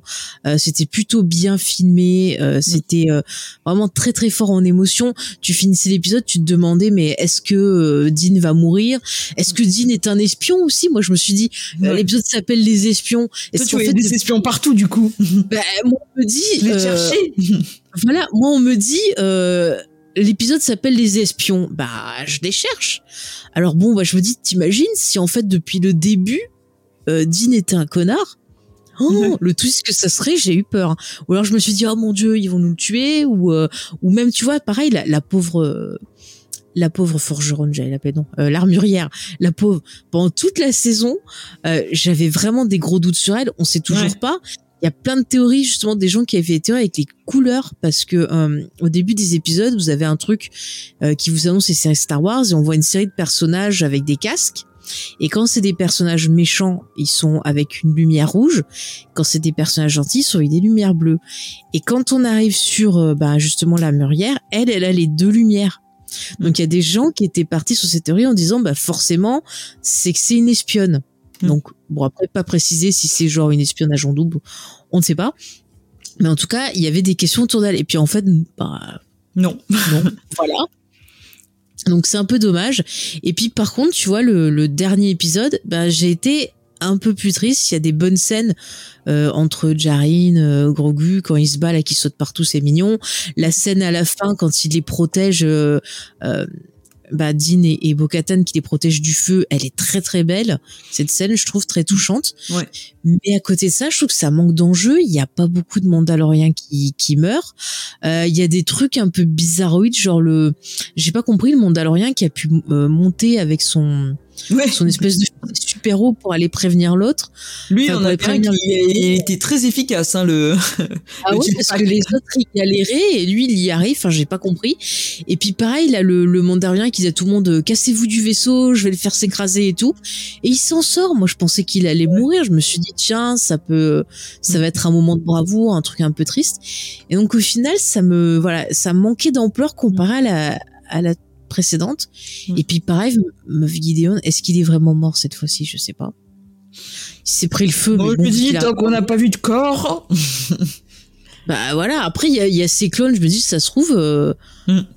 il en a il en a d'autres ailleurs et il s'est mis dans un clone, je, je sais pas mais Ouais. au final je sais pas qui il est, que veut-il, euh, est-ce qu'il veut devenir un site, euh, j'en sais rien. euh, Mm. Est-ce qu'on aura un Darth Gideon qui va apparaître parce que son clone aura pris le côté obscur euh, Ouais. C'est un peu comme toi, tu vois, le final, j'ai été, il y a des choses qui m'ont plu, il y a des choses un petit peu moins. Moi, j'ai eu plus de mal à rentrer dans le début. En fait, j'ai aimé le début dans le sens où visuellement, je trouvais ça magnifique. Genre à chaque plan, je me disais ah ouais c'est beau quand même. À chaque plan, j'étais là ouais c'est ah c'est beau, c'est grandiose, euh, ça envoie. Mais tu vois émotionnellement, j'étais pas spécialement dedans. Après ils m'ont cueilli euh, avec bah avec gros goût dès qu'il a il, s'est retrouvé tout seul j'ai j'ai crié devant ma télé j'étais là mais non vous pouvez pas faire ça. Mais il va vite te sauver. Non non non c'est ça. donc euh, ça vraiment ils m'ont chopé. Mais il y a d'autres trucs où je me disais bah notamment euh, tout le truc avec Gideon où je l'ai trouvé un petit mmh. peu caricatural où j'ai eu du mal à, à, croire à son histoire et je me suis dit mais enfin on, on nous en donne pas assez quoi. C'était euh, je suis un peu resté sur ma faim. Et voilà et comme on l'a dit tout à l'heure aussi de pas avoir une petite scène qui nous raccroche un petit peu à Ahsoka bah c'est dommage. Bah ouais euh, puis j'attendais un twist moi je voulais un twist. tu vois quoi on, on y revient le, le, le, final est assez court je crois qu'il était à 38 minutes sans générique. Et, ça aurait mérité finalement de faire un final plus long et en nous apportant davantage de choses quoi. Mmh. et puis je trouve que ça conclut un peu l'histoire de de mmh. Dean et Dean Grogu. Donc, c'est vrai, on n'a pas parlé euh, de, de, de, la scène finale, hein, finale, finale. Oui, c'est ça, parce qu'il retourne donc sur euh, Navarro. Voilà. Et euh, l'autre se dit bah super, je vous file une piole et tout. Et donc ils ont leur petite maison. Lui il se cale tranquille euh, sur sa véranda. Il manquait qu'une guitare. C'est ce que je veux dire. oui, parfaitement. Parfaitement. Et le petit grenouille qui joue avec sa petite grenouille. Et puis là on a un plan alors qui était surprenant parce que je trouve que ça fait très fin de cartoon. Ouais. Tu sais, on a euh, se ferme en rond là. Mm. Voilà, on a l'iris qui se ferme sur le, sur le, visage du grenouille. la grenouille. Et je m'attendais à voir That's Folk, tu sais, comme à la mm. fin, genre c'est fini les amis, comme ça. Et euh, je trouve que ça fait très fin de série. Enfin, c'est très bizarre. Et encore une fois, ça, renvoie au fait que c'est une série familiale. Donc je, c'est pour ça que je me dis, mais euh, bah, qu'est-ce qu'ils vont faire maintenant? Ils ont fini leur arc en fait, parce que eux, leur problématique, c'est que c'était deux personnages seuls euh, qui euh, étaient euh, traumatisés et qui finalement arrivent à surmonter leur traumatisme. Parce qu'on avait Dean qui était traumatisé ben quand il était gosse la purge ben, dans, là où il habitait qu'il est parti avec les Mandaloriens et qu'il était très très seul. Et de l'autre côté ben, on avait Grogu qui a survécu justement euh, à l'attaque du temple Jedi. Et d'ailleurs, on a une très belle scène, pas parlé. On a un flashback où justement on voit qui l'a sauvé. Et il est sauvé en fait par un Jedi qui est incarné par l'acteur qui jouait Jar Jar Binks. Et j'ai trouvé cette scène très émouvante parce que l'acteur il s'en est pris euh, plein la poire alors que bah il a fait ce qu'il pouvait. Hein, c'était son rôle. Faire aussi voilà, vous aimez pas le perso, ok, mais pourquoi euh, aller euh, harceler quelqu'un au point où le mec il a voulu en finir avec la vie, quoi C'était euh, mm-hmm. et je trouve ça super cool, ben qu'ils en aient fait un Jedi. Alors, il avait déjà incarné ce personnage en fait pour des jeux que tu as peut-être pu voir sur YouTube. Il y avait une petite émission de, de jeu où il y avait des, des gamins qui venaient et il leur faisait faire voilà des petites épreuves et tout. et donc il incarnait un Jedi. Et ils ont gardé le personnage pour faire ce Jedi, donc il sauve Grogu. Mais encore une fois, euh, moi, ce que j'aimerais savoir, c'est d'où il vient, euh, Grogu. Qui sont ses parents? Ouais, ouais, c'est clair, on pourrait se poser la question. Parce que on sait qu'il y avait euh, Yoda et une femme de son espèce, hein, Yaddle, dans le Conseil Jedi, qui pourrait euh, être ses parents. Mais enfin, qui est-il D'où vient-il? Et puis surtout, je sais pas toi, mais puisqu'on y est, pourquoi est-ce qu'il fallait absolument sauver Grogu? Enfin, il y a des gens qui se sont sacrifiés pour le sauver lui. C'est vrai. Mm. C'était bizarre quand même, t'as pas trouvé Si, si, ouais. On peut se poser des questions là-dessus. Euh, ouais, et alors, je me dis, ça pourrait être une piste potentielle pour ce qu'on pourra avoir sur la prochaine mm. saison. Parce que pourquoi aussi il était visé par Palpatine. Enfin, moi ça m'a ça m'a posé vachement euh, de questions parce qu'au départ je pensais qu'il aurait pu être sauvé comme ben certains euh, gamins ont réussi à se sauver. Euh, voilà, ils ont tué deux trois trucs, ils sont partis et tout, mais il n'y avait pas un acharnement. Là, c'était vraiment vite, je vous le passe. ah vite, il faut décoller, allez-y, m'attendez pas et tout. Alors que ben pour d'autres personnes qui se sont échappées de, de cette tuerie, ça a pas du tout été comme ça. Donc moi, ça m'a fait penser encore une fois à la fin de Rogue One euh, quand t'as euh, tout ce passage de témoin pour faire passer les plans de l'étoile noire et t'as tu sais Vador qui poursuit et ben la scène elle m'a fait penser à ça. Je me suis dit il a les plans de l'étoile noire en lui enfin c'est bizarre et pas assez exploité en fait enfin. Ouais, c'est ouais. Bah, toi qu'on en parle à toi est-ce que Qu'est-ce que qu'est-ce que tu espères voir par la suite ou qu'est-ce que tu penses qu'ils qui, vont nous faire? Alors, euh, déjà, euh, ce que je peux dire, parce qu'il y a des gens qui nous avaient posé la question sur Instagram, euh, il y a une saison 4 de prévu. en relisant apparemment la célébration des Filoni et... ça y est, je perds son, nom. John Favreau John Favreau, ils ont dit qu'ils avaient déjà écrit la mm. saison 4, donc elle est prévue, et que ça se conclurait après par le film. Donc moi, je me dis, si on a toujours ce duo de personnages, forcément, euh, vu que la saison 3, on était centré sur euh, ben, la culture mandalorienne, euh, je trouvais ça intéressant que la saison 4, justement, soit centrée sur Grogu, son histoire et, les Jedi mm. de l'entraide, quoi. Puisqu'il a l'air de pas rejeter ce côté-là de son enfant. Donc peut-être que pour son bien-être, il va, je sais pas, possiblement bah, essayer de savoir ce qui s'est passé ou qu'on va avoir un élément qui va nous dire bah voilà il est important euh, est-ce que ce Jedi va revenir est-ce que Luke va revenir est-ce que Ahsoka peut-être va découvrir quelque chose? Euh, ouais je suis je suis assez euh, troublée. Mais je serais super triste si on apprenait que c'est vraiment un clone de Yoda quoi. Ça ah ouais non j'espère pas. Ah ouais parce que déjà je trouve que ben c'est bon les clones. C'est con alors Ouais, voilà, je veux dire euh, non quoi. Enfin moi j'attends que ça et je veux revoir les Mandaloriens parce que je veux savoir leur histoire et je veux que Dean ils finissent avec Bo-Katan. ils seraient trop mignons tous les deux. Ouais, ouais. Et toi qu'est-ce que tu tu attends? Bah écoute, euh, en fait, je suis j'ai du mal un petit peu à savoir dans quelle direction ils vont partir. J'avoue que c'est assez, euh, tu vois, le fait que on est, comme tu disais, un peu une fin de série euh, Sur Dîner Grogu, on peut se poser la question de est-ce que ce sera axé sur eux ou pas du tout la suite. On mhm. peut aussi penser bah, qu'on va repartir que sur tous les deux vu que hum, bah, qu'il part euh, entre guillemets pour sa formation. Mais je trouve que effectivement, si on s'intéresse à un autre pan et qu'on part peut-être un petit peu sur les origines de Grogu, ça pourrait être intéressant. Ça pourrait être quelque mhm. chose qu'on n'a peut-être pas assez exploité. Après. Hum, je pense, je pense qu'il risque d'y avoir des retombées de la série Ahsoka aussi, parce mhm. qu'on voit que visiblement ça ne leur fait absolument pas peur de mélanger et de foutre des morceaux de je sais pas quoi dans Boba Fett ou des trucs comme ça. Donc ça m'étonnerait pas. Alors, je pense qu'ils feront pas pareil. Je pense pas qu'on mhm. verra Tim dans Ahsoka, mais je pense que possiblement ce qui se passe dans Ahsoka peut avoir des impacts euh, sur la série bah, Mandalorian de l'autre côté. Donc à voir un petit peu ce qu'ils vont faire euh, et puis on verra au final dès qu'on aura un petit peu d'infos parce que c'est vrai qu'on a très mm. peu d'infos pour l'instant de savoir dans quelle direction ils vont partir. Mais euh, après ce que je vois, ouais vas-y. Pardon. J'ai autre point tu vois qui pourrait être intéressant, c'est que on est peut-être dans le film, que ce soit la baston euh, contre Tron et qu'on est les Mandaloriens, euh, Ahsoka et sa team. qui s'associent au final, je pense. combattre aussi, mm. ça, ça pourrait être logique, peut-être. Je vois ça. Et qu'on nous explique un petit peu bah, la fin de Tron finalement et la. Mm. Tout que on finisse un petit peu tout ça, le destin de tous ces personnages, euh, puisque c'est des personnages qu'on ne voit pas dans la post-logie. Donc je trouve ça. logique un petit peu de conclure tout cet arc et tout donner une fin euh, mémorable bah, à tous ces personnages, sans forcément tuer tout le monde. Je vous préviens, s'il vous plaît. Mais après, Ahsoka, on sait qu'elle est morte dans l'épisode 9, puisque mm. euh, quand Yarek qui dit soyez avec moi, on a cette scène, voilà, où il y a plein de Jedi qui lui parlent et on entend Ahsoka. Mm. Donc euh, possiblement, on sait qu'à ce moment-là, elle est morte. Après, combien de temps ça fait qu'elle est morte Ça, euh, on sait pas. Mais à un moment donné, mm. voilà, il faut s'y préparer. Euh, Ça va être dur, ça va être dur. Mais euh, non, mais je vois que ça. Après, ça peut être intéressant. Pourquoi pas hein. Après, pourquoi pas Boba Fett qui se joint à eux hein. Oui, sur la fin, hein, s'il a fini de Voilà. S'il a fini de dormir dans sa cuve à Banta, là. voilà, s'il va mieux, qu'il veut participer, bon, bah, c'est son droit aussi, hein. Euh, on va pas l'en empêcher, ça c'est sûr, hein. Non, non, non. Non, mais c'est vrai, voilà, je pense qu'on peut faire que ça, parce que même, tu vois, en théorie, on a tellement peu d'infos. C'est ça, c'est très difficile, en fait, de savoir dans quelle euh, direction ils vont partir.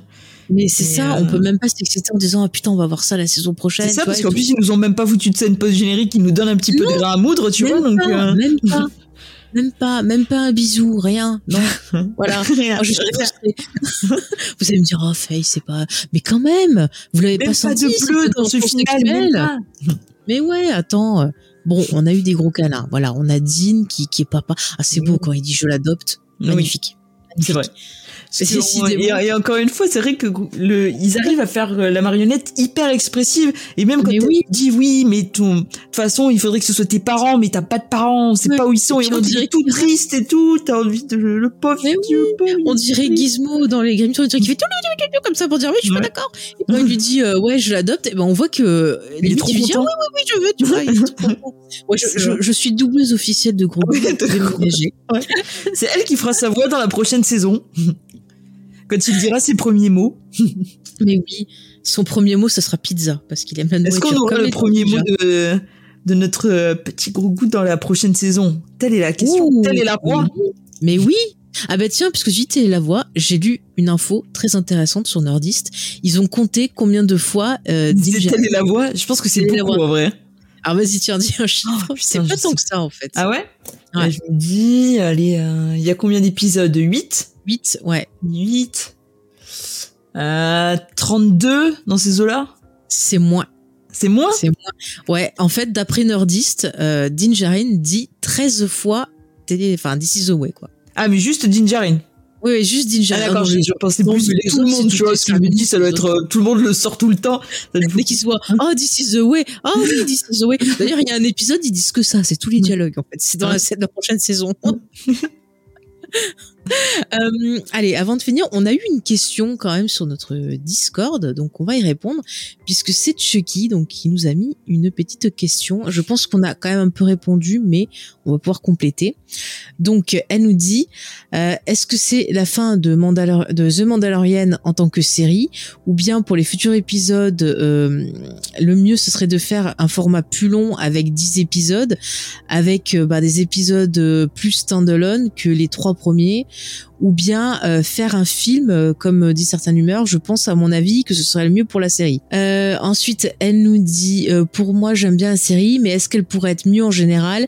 Est-ce que Disney ne fait pas d'efforts comme parfois le MCU ce serait plus incroyable ou peut-être juste bien. Ouais donc en gros elle nous dit, enfin, elle nous demande si on pense que ça pourrait être mieux, si peut-être euh, bah, Lucasfilm fait pas assez d'efforts, euh, et si on pense qu'effectivement, euh, ça serait bien d'avoir plus d'épisodes aussi sur The Mandalorian. Bon, on a pas mal répondu, mais c'est vrai sur le côté plus d'efforts.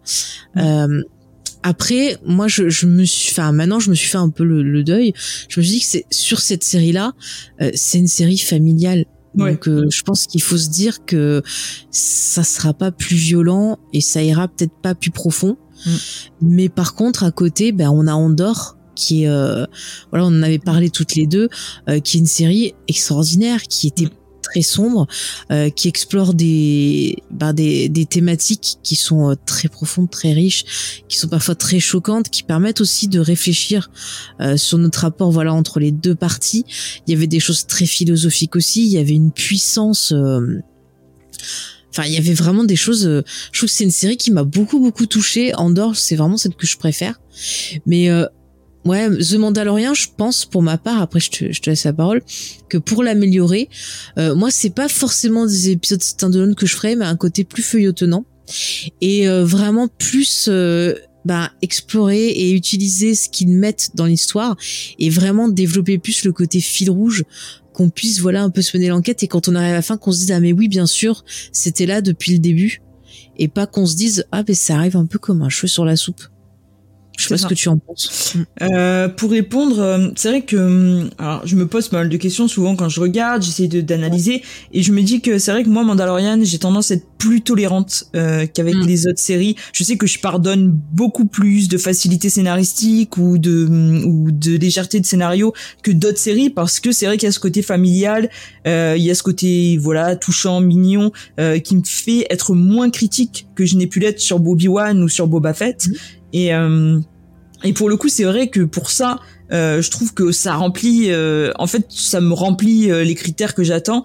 Ils peuvent mieux faire, je pense, on peut toujours mieux faire. Et pour le coup, alors peut-être pas en faisant plus d'épisodes, mais déjà en allongeant un petit peu la durée des épisodes et en rentrant peut-être un peu plus dans les détails. Tu vois, je vais illustrer avec un épisode qui, sur certains points, j'ai beaucoup aimé. C'était cet épisode sur, euh, je sais plus, avec, Jack Black et, oui. et avec. Bah, qui était avant le final. C'est celui réalisé par Bryce Dallas Howard. C'est ça. Alors j'ai trouvé, tu vois juste sur la DA et sur la réal que c'était super. J'ai vraiment beaucoup aimé le fait de changer de style, de se mettre un petit peu sur un policier, de faire beaucoup de clins d'œil aux séries policières. Ça, j'ai trouvé ça super cool. Mais en même temps, j'ai trouvé qu'il rentrait pas assez profondément et c'était dommage parce qu'on mm. aurait pu faire quelque chose de plus étiré, on aurait pu faire quelque chose de plus approfondi et, et, voilà, c'est un peu, c'est un peu voilà cette sensation un petit peu de rester sur sa faim, de voir des très bonnes idées, de dire mais allez-y, allez-y plus quoi, poussez le, le curseur plus loin, parce qu'il y a des bonnes choses, il y a des, des, petits risques parfois qui sont pris et qui, je pense, méritent euh, bah, d'être encore plus développés. Donc je pense qu'ils mm. peuvent mieux faire et, et pas forcément des stand-alone. Moi je pense qu'effectivement que ce soit mieux, que ce soit feuilletonnant, qu'on ait vraiment une histoire qui suit.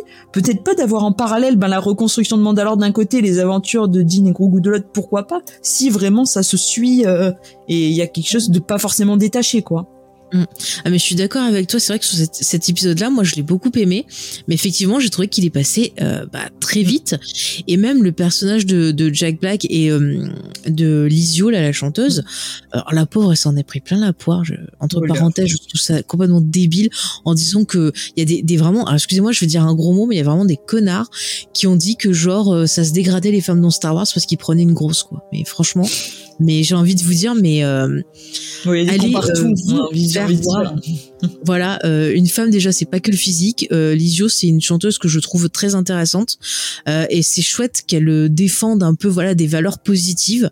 Euh, ça vous plaît pas, ben super, mais vous avez pas à vous en prendre aux gens. Encore une fois, elle en plus, bah elle était toute contente de participer.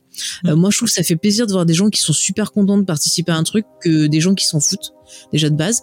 Et le perso, j'ai trouvé plutôt cool. Alors certes, c'est pas une super actrice, c'est pas son métier, mais bon, c'était correct. mais euh, faut qu'on les voit, on leur demande pas non plus euh, d'avoir voilà, une palette euh, exceptionnelle, quoi. C'est ça. Puis Jack Black, il est très généreux, donc ça, mm. ça fonctionne bien. Mais ce qui était intéressant, c'était leur société, c'est-à-dire qu'ils ont fait un truc en marge de la République et ils te, ils te font comprendre que ben la Nouvelle République c'est pas trop ça et tout et qu'eux ils ont eu des problèmes et que donc ils ont créé euh, en utilisant les contraintes qu'ils avaient ils ont essayé de créer une espèce d'utopie et on voit que bah l'utopie comme toujours ça marche pas forcément puisqu'on a le personnage de Christopher Lloyd qui dit euh, ah ben en gros c'est des gros feignants voilà, et ils font tout faire par les robots. Mais c'est intéressant parce que ça renvoie à des récits de, de, de science-fiction. Une euh... série de SF, ouais, cette notion de robots, d'indépendance, que ce soit eux qui fassent tout. Euh... Bah, ça m'a fait penser aussi au film, tu vois, iRobot, bon, qui est tiré d'un d'un récit de Isaac Asimov. C'est vrai qu'on ressent un peu le l'influence dedans. T'as un côté un peu Blade Runner aussi, mais un peu plus positif. Et, et c'est des thématiques qui sont intéressantes c'est vrai que c'est pas toujours euh, exploité par Star Wars. Et ben c'était là c'était plutôt une bonne idée mais on est resté sur notre fin parce qu'effectivement mm-hmm. l'enquête passe très vite. Et au final ben, j'ai vu certains qui le comparaient à un épisode de Scooby-Doo au niveau de, de l'enquête. Et c'est vrai que je suis assez d'accord parce que on aurait pu avoir quelque chose d'intéressant en plus. Après moi ça m'a pas gêné qui est le doc euh, enfin voilà, en guest star, moi ça m'a pas gêné. Il y a des gens qui ont été gênés. Bah c'est pas grave, c'est sympa de faire des petits clins d'œil. Euh, Retour vers le futur, ils ont fait des clins d'œil euh, à Star Wars aussi, donc c'est pas grave. Euh, voilà, c'était plaisant. Mm.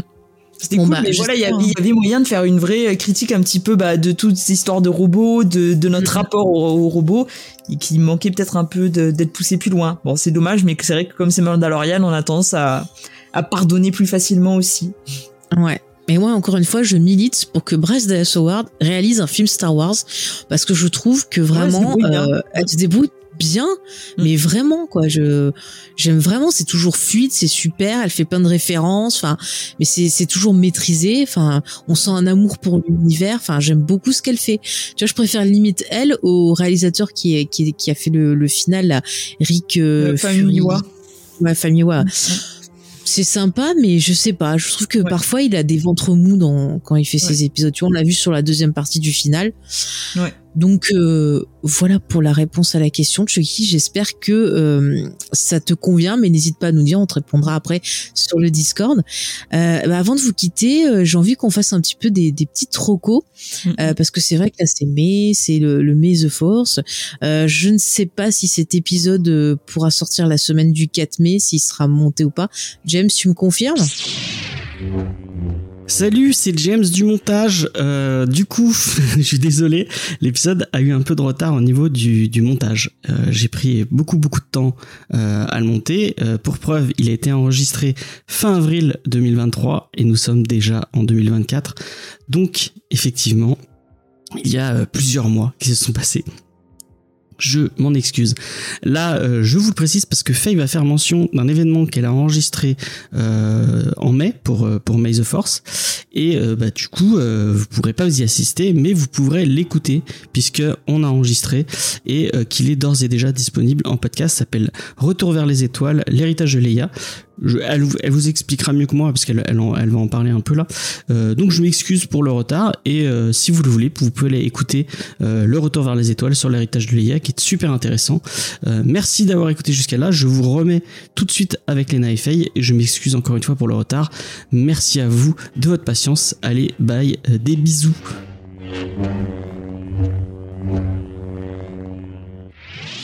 Euh, donc ouais, pour terminer, vu qu'on fête le donc le 4 mai, hein, vous savez, c'est le jour de Star Wars. Euh, J'en profite euh, déjà pour vous faire plusieurs recos, comme ça, ça vous fera patienter, et vous parler aussi d'un événement, parce que si vous êtes sur Montpellier, euh, le 4 mai, à partir de 19h, vous pourrez me retrouver avec euh, Jan euh, au bar Les Castors. On vous a préparé, donc, avec, en partenariat avec Easter Egg et Les Castors, une petite soirée Star Wars, et j'aurai le plaisir d'animer une, une petite discussion autour de l'héritage de la princesse Leia, et on parlera donc des héroïnes de, de Star Wars. Donc je pense que bien sûr je vous parlerai d'Asoka et de Bo-Katan, ça c'est euh, c'est mes deux chouchoutes, donc voilà. C'est sûr, je vais en parler.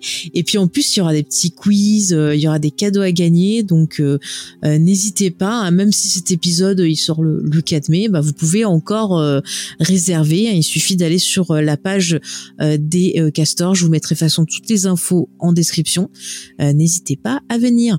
Et puis après, j'avais une autre reco à vous partager que tu as dû sûrement aussi regarder, Léna. C'est Huggin et Munin qui, euh, en fait, euh, chaque année au mois de mai, sortent une, revue Star Wars. Donc, euh, Là, il y a le numéro 2 qui sort, mais le premier numéro, par exemple, euh, j'ai beaucoup aimé le la proposition, c'est qu'ils vous font des petits, euh, ils divisent ça en fait en, en, différentes parties. Donc vous avez une partie euh, euh qui va être, par exemple, sur la galaxie, une partie qui va être sur les inspirations de Star Wars. Et donc à chaque fois dans ces parties-là, vous avez des petits articles. Et sur le premier numéro, vous avez par exemple la relation entre la culture japonaise et Star Wars. Donc, euh, je pense que vous le savez euh, sûrement tous et toutes. Euh, mais George Lucas était très fan du réalisateur Akira Kurosawa, dont on a parlé, dont on a supprimé les rushs d'ailleurs, si ça vous intéresse, puisqu'on a parlé de son film Yojimbo. bref, donc et on a tout un rapport avec de l'analyse justement sur les différentes influences de la culture japonaise au sein ben, des productions Star Wars, donc que ce soit aussi de l'animation, les séries télé. Euh, vous pouvez retrouver des articles aussi sur Grogu, notre ami Grogu et le Mandalorien. Et à chaque fois, c'est ça que j'aime bien, c'est que si vous connaissez pas Star Wars, vous allez avoir euh, des, des, infos, vous allez pouvoir découvrir l'univers, euh, pouvoir vous repérer euh, sur euh, ben, certaines certaines créatures, sur des lieux, sur des sur comment les films ont été faits, sur les inspirations. vous avez aussi des nouvelles. Là, en ce moment, ils mettent des nouvelles qui concernent la Haute République, donc qui est ce qui sort en ce moment en roman et comics. Donc c'est pas mal. Je sais pas ce que tu en as pensé, euh, Léna. Ouais, non, mais j'ai trouvé ça très bien. C'est vraiment, mm. euh, c'est vraiment assez riche. Donc, ouais. Euh, je trouve que ça vaut le coup. Et ça complète bien un petit peu les, les, les infos. Ouais. Et puis même il y a, c'est-à-dire que même tu vois, nous on connaît, donc on se dit, oh je m'en fous, enfin un gros goût, je connais toute sa vie, son œuvre. Mais ce que j'aime bien, c'est que ça apporte aussi une analyse et euh, ça hésite pas même à parler de, de psychologie, de, de, de philosophie, euh, euh, d'histoire. Et, et c'est vrai que ben parfois euh, il y a des choses auxquelles j'avais pas pensé. Je me dis ah ouais c'est c'est pas bête comme raisonnement. Et euh, non non, franchement j'ai été hyper surprise par cette review. Revue, je vais y arriver. C'est un gros gros coup de cœur pour moi. Euh, en plus, je trouve qu'elle est belle. C'est un truc qui est vraiment très épais. Ça coûte 24 euros, mais vraiment, c'est pas de l'arnaque. Vous avez vraiment des tonnes d'articles, vous avez des interviews de personnes qui ont travaillé sur Star Wars. Ça vous permet de découvrir plein de postes. Vous allez avoir des scénaristes, des réalisateurs, des gens qui s'occupent des effets spéciaux, des gens qui créent les droïdes, par exemple. Donc c'est vraiment tous les corps de métier. Vous allez les découvrir et c'est super cool. Et euh, moi, j'ai pu lire le, j'ai eu la chance d'ailleurs grâce à Eugénie Ménine et je les remercie euh, de recevoir le numéro 2 et je te le conseille les, euh, Léna, je vais y arriver. Putain, je suis fatiguée. Attends, je reprends. J'aime bien Léa, donc ça va, je me vexe pas. Je vais t'appeler Léa. Voilà, ton surnom. non, non. Tu sais, je te le conseille, Léna, parce qu'il y a un chouette euh, article, enfin un chouette dossier sur Ahsoka où justement, euh, ça permet aux gens qui la connaissent pas bah, de découvrir son parcours et de voir aussi euh, en quoi le personnage est intéressant. Donc, mhm. dans sa manière de voir l'ordre Jedi, dans son évolution. Et vraiment, voilà, si vous êtes un peu perdu, que vous voulez savoir pourquoi pourquoi on l'aime autant, pourquoi elle est aussi très inspirante. Euh, justement, il y a un portrait de, de l'actrice qui la double euh, qui a été vraiment très inspirée par le personnage au point que elle a créé sa marque euh, de vêtements pour femmes parce qu'elle a remarqué que souvent, bah, quand on est femme et qu'on aime la pop culture, eh ben on trouve pas vraiment des trucs adaptés à nous. On se trouve souvent à devoir porter des t-shirts pour hommes, euh, surtout si on fait une grande taille, voilà. Donc c'est compliqué et donc elle a créé toutes sortes de produits. Alors au départ sur Star Wars, puis au fur et à mesure, elle a étendu à d'autres euh, d'autres licences et elle disait que bah, c'était le fait d'avoir euh, incarné ce personnage-là qui lui a donné envie aussi bah, de, prendre le courage de faire des choses qui lui tenaient à cœur. Et c'est quelqu'un qui est vraiment euh, bah, on le voit en convention et tout elle est vraiment très très attachée au perso et elle est vraiment dans l'empowerment et compagnie et je trouve ça super cool donc j'ai beaucoup aimé ce dossier-là enfin il y a plein plein de, de, de choses attendez je vais noter je vais vous dire le, le sommaire pour vous donner envie. Donc en plus donc euh, de ce dossier sur euh, Ahsoka, vous avez un dossier des droïdes avec une interview d'Anthony Daniels donc qui joue C3PO. Vous avez un portrait d'Obi-Wan Kenobi, sa vie, son œuvre, fantastique. Un dossier alors là que j'ai beaucoup aimé sur l'amour dans Star Wars comment c'est traité. Donc vous avez bah, l'amour amoureux bien sûr, vous avez euh, l'amour maternel parce que c'est vrai que la figure de la mère dans Star Wars c'est assez important. Et par exemple euh, au niveau de l'amour, tiens l'histoire entre Padmé et Anakin, c'est comparé à l'amour courtois. Euh, je sais pas si tu vois, c'était un genre qui avait euh, hmm. en littérature, tu vois, surtout au Moyen Âge, choses comme ça. Je pense à Tristan Iseux par exemple. Et j'ai trouvé la comparaison bah, très intéressante. Vous pouvez en apprendre un peu plus après sur Chewbacca, sur la famille sur euh, le sabre noir justement pour faire un lien avec euh, euh, The Mandalorian. Vous aurez toute l'histoire du sabre noir aussi, sa vie, son œuvre, c'est fantastique. vous en apprendrez plus sur Lucasfilm. Enfin, il y a vraiment c'est c'est hyper riche. je me suis régalée à le lire et je vous le conseille. Je, je voulais profiter voilà de l'occasion pour en parler, ça peut vous permettre aussi de vous préparer en attendant la prochaine saison de Mandalorian et Ahsoka. Peut-être vous trouverez des infos intéressantes et vous pourrez faire des théories aussi c'est pas mal. Est-ce que tu veux recommander quelque chose peut-être? Euh, moi, j'ai les euh, deux tomes de Tout l'art de The Mandalorian qui est aussi aux éditions Guinemenin et qui sont de très, qui sont pas donnés, mais qui sont de très très beaux objets. Euh, mhm. qui sont vraiment super beaux et qui apportent euh, bah il y a beaucoup de il y a beaucoup de dessins on voit comment ils ont créé les décors comment ils ont créé bah, toute la toute la direction artistique donc c'est super intéressant et euh, et après je pense que tu tu confirmeras mais il y a beaucoup de romans moi c'est un pan de entre guillemets de support euh, que j'aime particulièrement dans Star Wars, c'est les romans. Je trouve qu'il y a des romans qui sont super qualitatifs euh, bah, dans l'univers, quoi. Ouais, après c'est vrai que sur le Mandalorian en roman, euh, à part des novélisations des épisodes, tu vois, genre la bibliothèque verte, t'as pas grand chose. Pareil en, comics, euh, t'as euh, ben, les, les saisons qui sont en comics. Mm. Euh, J'avoue, c'est pas ce que je préfère. Non, mais pour aller plus loin, il y a quand même. Ouais, pour aller plus loin, je sur la période ou sur l'univers. Oui, après, euh, justement, vous pouvez avoir des éléments comme on vous a cité, voilà, quelques œuvres en cours d'émission, mais oui, effectivement, n'hésitez pas à les piocher du côté des romans. Ça peut vous donner des indices qui peuvent aussi euh, voilà vous servir à mieux comprendre le contexte euh, du Mandalorien.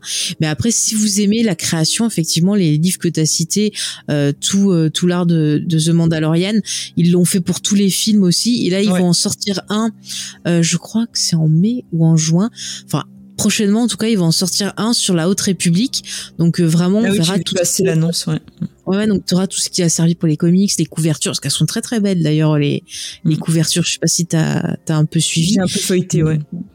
Mais c'est super beau. Et en fait, à chaque fois, on voit tout le processus créatif de quoi ils sont partis, comment s'appelaient les persos, voir l'évolution, euh, euh, que ce soit physique, euh, de l'écriture des personnages et tout. Donc c'est vrai que si vous aimez ça, euh, c'est vraiment euh, bah, des, des bouquins à recommander. Donc voilà, j'espère qu'on vous a donné de quoi vous occuper en attendant. Euh, regardez Andorre, sinon si vous n'avez pas vu Ouais. la série. Fuyez euh, Boba Fett, Obi-Wan Kenobi. hein, Voilà. Regardez Rebelle pour vous préparer euh, pour Ahsoka. Voilà, exactement. Revoyez Clone Noir, c'est très bien. Ouais. Et, et donnez un petit peu sa chance à Bad Batch. Ouais. Parce que vraiment, je vous jure, il y a des éléments intéressants. Mhm. Et l'histoire justement de Camino et des clones, bah, c'est super, super cool. Alors, ouais. ça change de, de ce qui avait pu être fait dans les comics et dans certains romans légendes. Mais euh, moi, voilà, c'est pas inintéressant. Mm. Je pense que c'est le mot de conclusion. Ce n'est pas inintéressant. Euh, bah écoutez, euh, moi je vous donne rendez-vous bien sûr pour une nouvelle émission. Si vous suivez, si vous voulez suivre notre actualité, eh bien vous savez qu'il y a les réseaux sociaux. Vous tapez euh, James et Faye, vous retrouvez toutes nos actus, toutes nos productions. Donc que ce soit les geeks en série, on a supprimé les rushs, euh, Discovery euh, et les autres émissions en Discovery euh, de James qui vous fait découvrir le monde de la BD. Euh, voilà, vous avez donc le site internet euh, jamesfay.fr. On va essayer un petit peu de le rendre un peu plus vivant d'ailleurs. Voilà, je, vous en reparlerai sûrement un moment ou un autre. Et euh, il y a le Discord aussi, vous pouvez venir discuter euh, avec nous. Comme ça, vous pouvez réagir euh, ben, aux épisodes, euh, réagir au podcast et tout. Ça nous fait super plaisir. Et puis, euh, si vous voulez nous soutenir, ben, vous pouvez le faire en partageant nos émissions, en nous mettant 5 étoiles et un gentil commentaire sur iTunes. Et puis aussi, vous pouvez nous soutenir via notre compte Tipeee. Ça nous permet de pouvoir un peu euh, payer le site internet, euh, pouvoir arranger le matériel, euh, essayer peut-être de pourquoi pas de proposer des choses euh, ben, sympathiques pour vous. Donc voilà, n'hésitez pas. Léna, en plus de de, nos émissions auxquelles tu participes, donc Geek en série, comme Discovery, tu as aussi lancé ta chaîne YouTube. Si tu veux en parler, pourquoi pas Eh bien, oui, donc vous pouvez aussi me retrouver sur ma chaîne YouTube qui s'appelle Le Nain Live. Euh, vous verrez euh, de- des petites surprises, une petite vidéo de présentation qui vous expliquera tout. Euh, Mhm. Aussi sur mon Instagram, Lena Comics Discovery, donc vous pouvez me contacter là ou même sur le, le Discord, hein, parce que j'essaye d'être d'être assez active aussi sur le Discord avec vous. Mhm. Et euh, moi je dis qu'on peut aussi nous retrouver dans le dans le, le spin-off entre guillemets de Geek en série We Have to Go Back. Oui, tout à fait. Parlons-en de cette magnifique émission sur Lost. Et Mhm. d'ailleurs, Lost est une série qui a beaucoup de liens avec Star Wars. Et oui, alors je sais que vous aimez pas J- euh, J.J. Abrams. Moi, je l'aime. J'aime son fils aussi, vous le savez, si vous écoutez Comics Discovery. Euh, mais euh, ce qu'il faut savoir, c'est que Damon Lindelof est très fan de Star Wars. Et euh, justement, dans la série, il a mis des rapports avec Star Wars. Donc, euh, suivez Lost. Donnez aussi sa chance ça. à Lost. Mhm. euh, c'est super Et en plus, on est au début de la saison 1, donc vous pouvez très rapidement nous rattraper euh, pour Oui, venir en oui. débattre avec nous. Et c'est vrai qu'on a eu un petit peu de retard sur euh, bah, les sorties d'épisodes, mais euh, ça va, ça va venir. Vous inquiétez pas. On, on a eu pas mal de choses à gérer, mais on va reprendre notre notre petit retard. Sinon, bah, n'hésitez pas à suivre quand il y a les lives, qu'on fait les annonces, et on fait aussi des récaps de Yellow Jacket, la Oui. saison 2. Euh, on se marre bien à faire nos petites théories, donc euh, pareil, n'hésitez pas à nous suivre. Bah, en général, c'est euh, le mercredi les lives. Euh, je mets toujours des petites annonces sur nos réseaux sociaux, donc euh, voilà, venez ça nous fera un grand plaisir. Et ben c'est bon, on a tout dit. On va vous laisser. Mm. Euh, voilà, aller acheter euh, une peluche euh, petit Yoda, Mm. je sais pas comment il s'appelle, Grogu, comme Mhm. appelez comme vous voulez. Oui. Fais-tu un câlin. Si vous voulez aussi, nous, on Clifford, on l'avait appelé. Mais c'est plus mignon que Grogu. Tu vois. Dean Clifford, ça aurait été plus Ouais, sympa. Ça claquait. Voilà, moi je vais y écrire, je vais dire, euh, renomme ton fils quand même. Attends, ouais, le pauvre. Voilà, voilà. Bon bah écoutez, on vous laisse et on vous dit euh, à très bientôt. À Salut. bientôt. Salut.